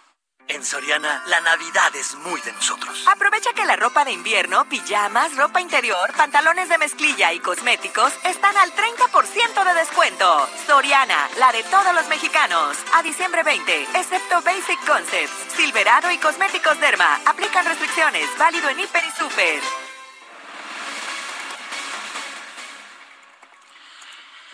Ayer el presidente López Obrador asistió a la reunión ordinaria de la Conferencia Nacional de Gobernadores en Villahermosa, Tabasco, la sexagésima primera. Alejandro Murat, gobernador de Oaxaca, estaba ahí presente. Alejandro Murat, buenos días. Gracias por tomar esta llamada. Eh, ¿cómo, cómo fue esta reunión? Eh, ¿qué, qué decisiones se han tomado? Eh, ¿Qué viene ahora para, para esta reunión de la Confederación Nacional de Gobernadores? ¿Qué viene para la CONAGO? Sergio, Lupita, eh, qué gusto saludarlos a ustedes y su auditorio. Igualmente, buenos días. Pues mira, eh, el, el tema es eh, la fórmula que queremos eh, para el país. Y me parece que el ejercicio de ayer es sin duda la fórmula que ha demostrado que funciona. El caso de Oaxaca es un ejemplo a nivel nacional Nosotros hemos eh, coordinado todos los esfuerzos en los tres niveles de gobierno, por supuesto con el presidente Andrés Manuel López Obrador, pero también con los 570 municipios. Eh, podemos eh, ser de diferentes corrientes de opinión y de pensamiento, pero lo que no podemos eh, dejar de ocuparnos es de las mexicanas y mexicanos, en mi caso las oaxaqueñas y oaxaqueños, que están esperando resultados, están esperando que nos coordinemos en donde tenemos coincidencias y me parece que ese es este la ruta eh, que requerimos para México y es un muy buen esfuerzo el día de ayer, fue una reunión cordial en donde se lograron avances importantes, por ejemplo, en uno de los temas pues que más este, aqueja a la ciudadanía y un reto importante hoy para el Estado mexicano, que es el tema de seguridad, eh, empezando por reconocer eh, la necesidad de pues eh, dignificar y de pagar eh, los salarios que necesitan las policías y los policías que al final eh, son las que y los que ponen en riesgo su vida para cuidar este, nuestra integridad física y material. Entonces, me parece que ese es el anuncio más relevante, se está enfocando en los municipios de, de más altos índices de inseguridad y delincuencia organizada, pero me parece que es un buen primer ejercicio para eh, trabajar en algún momento por la homologación a nivel nacional y, y poder este pues eh, fortalecer esa área que es tan importante para México. Eh, se hablaba de reintegrar a todos los eh, gobernadores. Alejandro, ¿cómo viste el ánimo el día de ayer precisamente en esta reunión? Bueno, no sé si han visto las fotos en redes sociales. Sí, ya vimos que el presidente presumió ahí a todos, ¿no? Exacto, y ese es, ese es este, el ánimo que hubo, eh, pues eh, todos este, en, en amistad, en alegría, eh, y pues también con la gran responsabilidad de, de enfrentar, cerrar muy bien este año y, enfrentar el año que entra este, redoblando esfuerzos, ¿no? Creo que una sola, un solo gobernador que no fue el gobernador de Jalisco. eh, eh, fue una protesta, fue una, pues una señal de distanciamiento. Pues no, eh, ahí lo que se comentó y entiendo que es público, por eso lo comento, es eh, que salió con su familia, entiendo que de vacaciones, ¿no? Entonces, pues eh, entiendo que esa fue la, la, la razón. exacto. Bueno, eh, usted va a estar a, a cargo de la CONAGO, eh, tengo entendido, este señor gobernador. ¿Qué, qué, qué quiere, a dónde quiere llevar a la CONAGO? Bueno, eh, como bien lo señalé, eh, para mí la fórmula más importante es eh, pues seguir trabajando en coordinación y unidad. Me parece que lo, lo- el paso que sigue y, y este ejemplo de los policías es eh, muy positivo es que definiéramos eh, unos cinco puntos en la agenda nacional eh, que ocupen a pues todos los gobernadores que generen claramente eh, coincidencias y que puedan apoyar la agenda este, que tiene el gobierno federal y por supuesto genere beneficios para eh, la población. Entonces, eh, me parece que el siguiente gran paso sería eso y, y, bueno, pues, si en políticas públicas podemos avanzar, claramente es donde más se va a poder ver los resultados de este tipo de, gru- de grupos colegiados. ¿no? Alejandro Murat, gracias como siempre por tomar nuestra llamada. Gracias, Sergio Lupita, gracias por la oportunidad siempre. Buenos días, hasta luego. Bueno, y vámonos ahora con Mónica Reyes. Amigos del Heraldo Radio, diciembre es sin duda el mes más rico del año. No hay día que no haya una cena entre amigos, colegas de trabajo y por supuesto la familia. Y aunque amamos las fiestas decembrinas, debemos confesar que estas fechas pueden llegar a ser un poco estresantes. Conscientes de ello, Fiesta Inn ha puesto a disposición de todos sus clientes en 27 hoteles participantes alrededor de la República Mexicana una serie de deliciosas cenas navideñas a la medida, para que en esta temporada no te preocupes por y solo te dediques a celebrar en grande. El plan es sencillísimo. Solo debes ponerte en contacto con el hotel más cercano a tu hogar y hacer tu pedido. Eso sí, debes ir al Fiesta Inn participante de tu elección con al menos 8 días de anticipación. Y ojo, porque todas las cenas son pick-up. Para esta temporada de celebración, el menú de cenas navideñas ofrece paquetes desde cuatro personas y hasta para 10, con una variada selección de opciones de platillos tradicionales como bacalao a la vizcaína, pavo con relleno tradicional, lomo de res, roast beef, exquisitas guarniciones como romeritos, pasta larga, arroz marroquí, puré de papa o de camote y de postre un delicioso pie de moras o qué tal una trenza de manzana. Así, para brindar experiencias memorables mediante los sabores característicos de la Navidad, Fiesta Inn nos consiente con estos menús, todos conformados por cuatro espectaculares tiempos, ensalada, guarnición, plato fuerte y postre.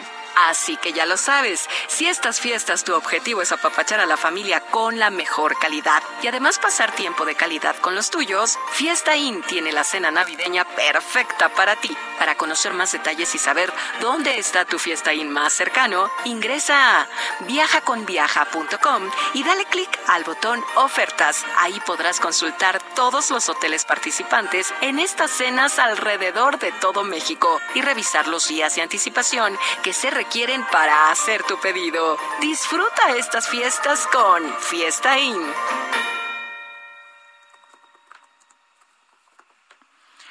Son las nueve con cuarenta y siete minutos y ya está nuestra comentarista en materia de libros. Letra H con Sergio Sarmiento y Lupita Juárez. Oye, que está de festejo, ¿verdad? De manteles, eh, ¿De manteles largos? Pues este creo que no pone mantel, pero bueno. Mónica, ¿qué tal? Qué gusto saludarte. Oye, muchas felicidades por tu cumple. Muchas gracias, Lupita. Y no, no, no pongo manteles, Sergio. Eso de ser ama de casa, así muy pulcra, la verdad es que es, ese chip no me lo instalaron.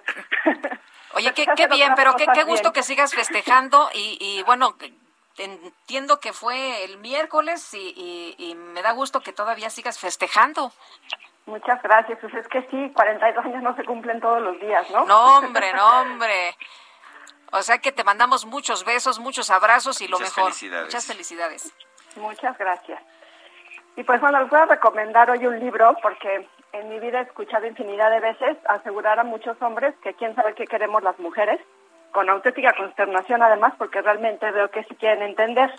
Y pues la verdad es que hay muchos libros escritos por mujeres que responden a esa pregunta desde puntos de vista muy variados y muchos criterios muy diferentes. El problema es que a lo mejor no los están leyendo y por eso no se están enterando que queremos las mujeres. Ese es el caso del libro que les recomiendo hoy, que es Teoría King Kong, de Brigitte Despentes. Es una escritora y directora de cine francesa, que es muy conocida por su novela Rape Me, Fóllame, que además ella misma llevó al cine. Y bueno, fue una revolución en el cine y en la sociedad acerca de la violencia sexual. Este libro, Teoría King Kong, es un ensayo y en él se analizan diferentes interpretaciones muy disruptivas del porno, de la relación de las mujeres con la violación, de la represión del deseo sexual en hombres y mujeres, la maternidad, la esta esta posición vulnerable que hemos adoptado las mujeres ante los hombres.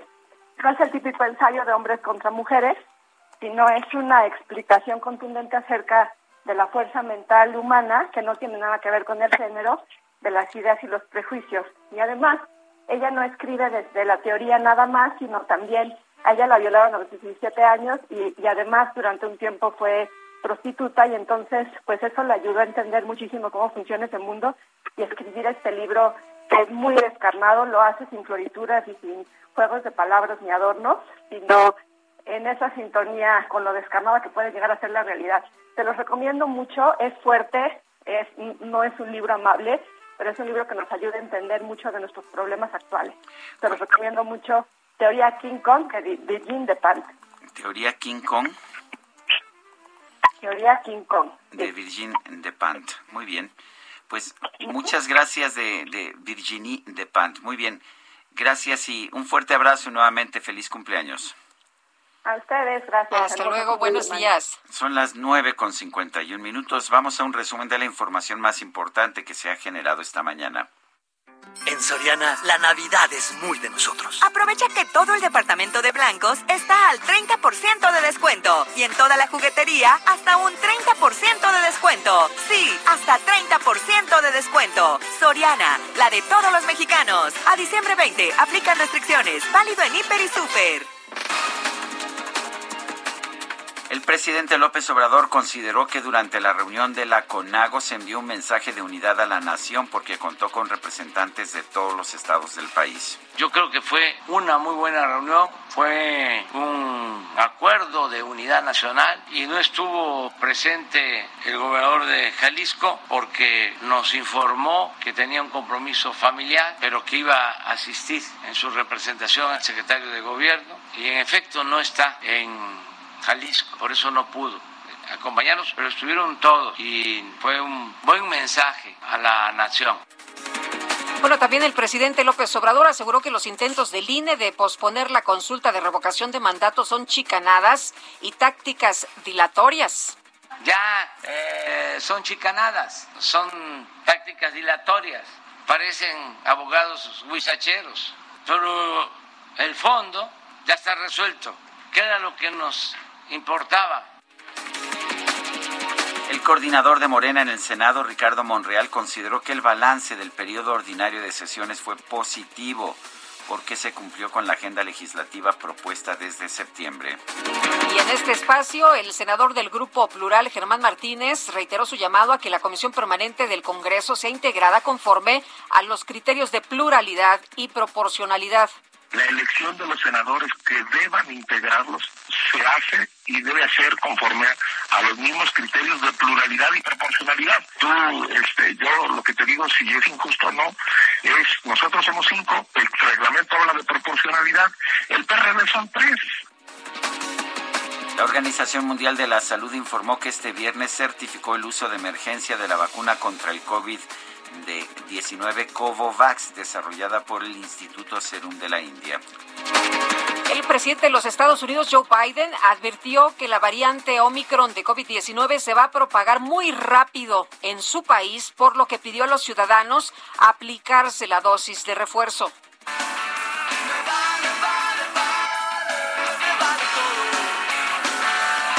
Bueno, pues yo no sé si me valga o no me valga, pero la Real Academia Española dio a conocer la actualización 2021 de la versión digital del Diccionario de la Lengua Española.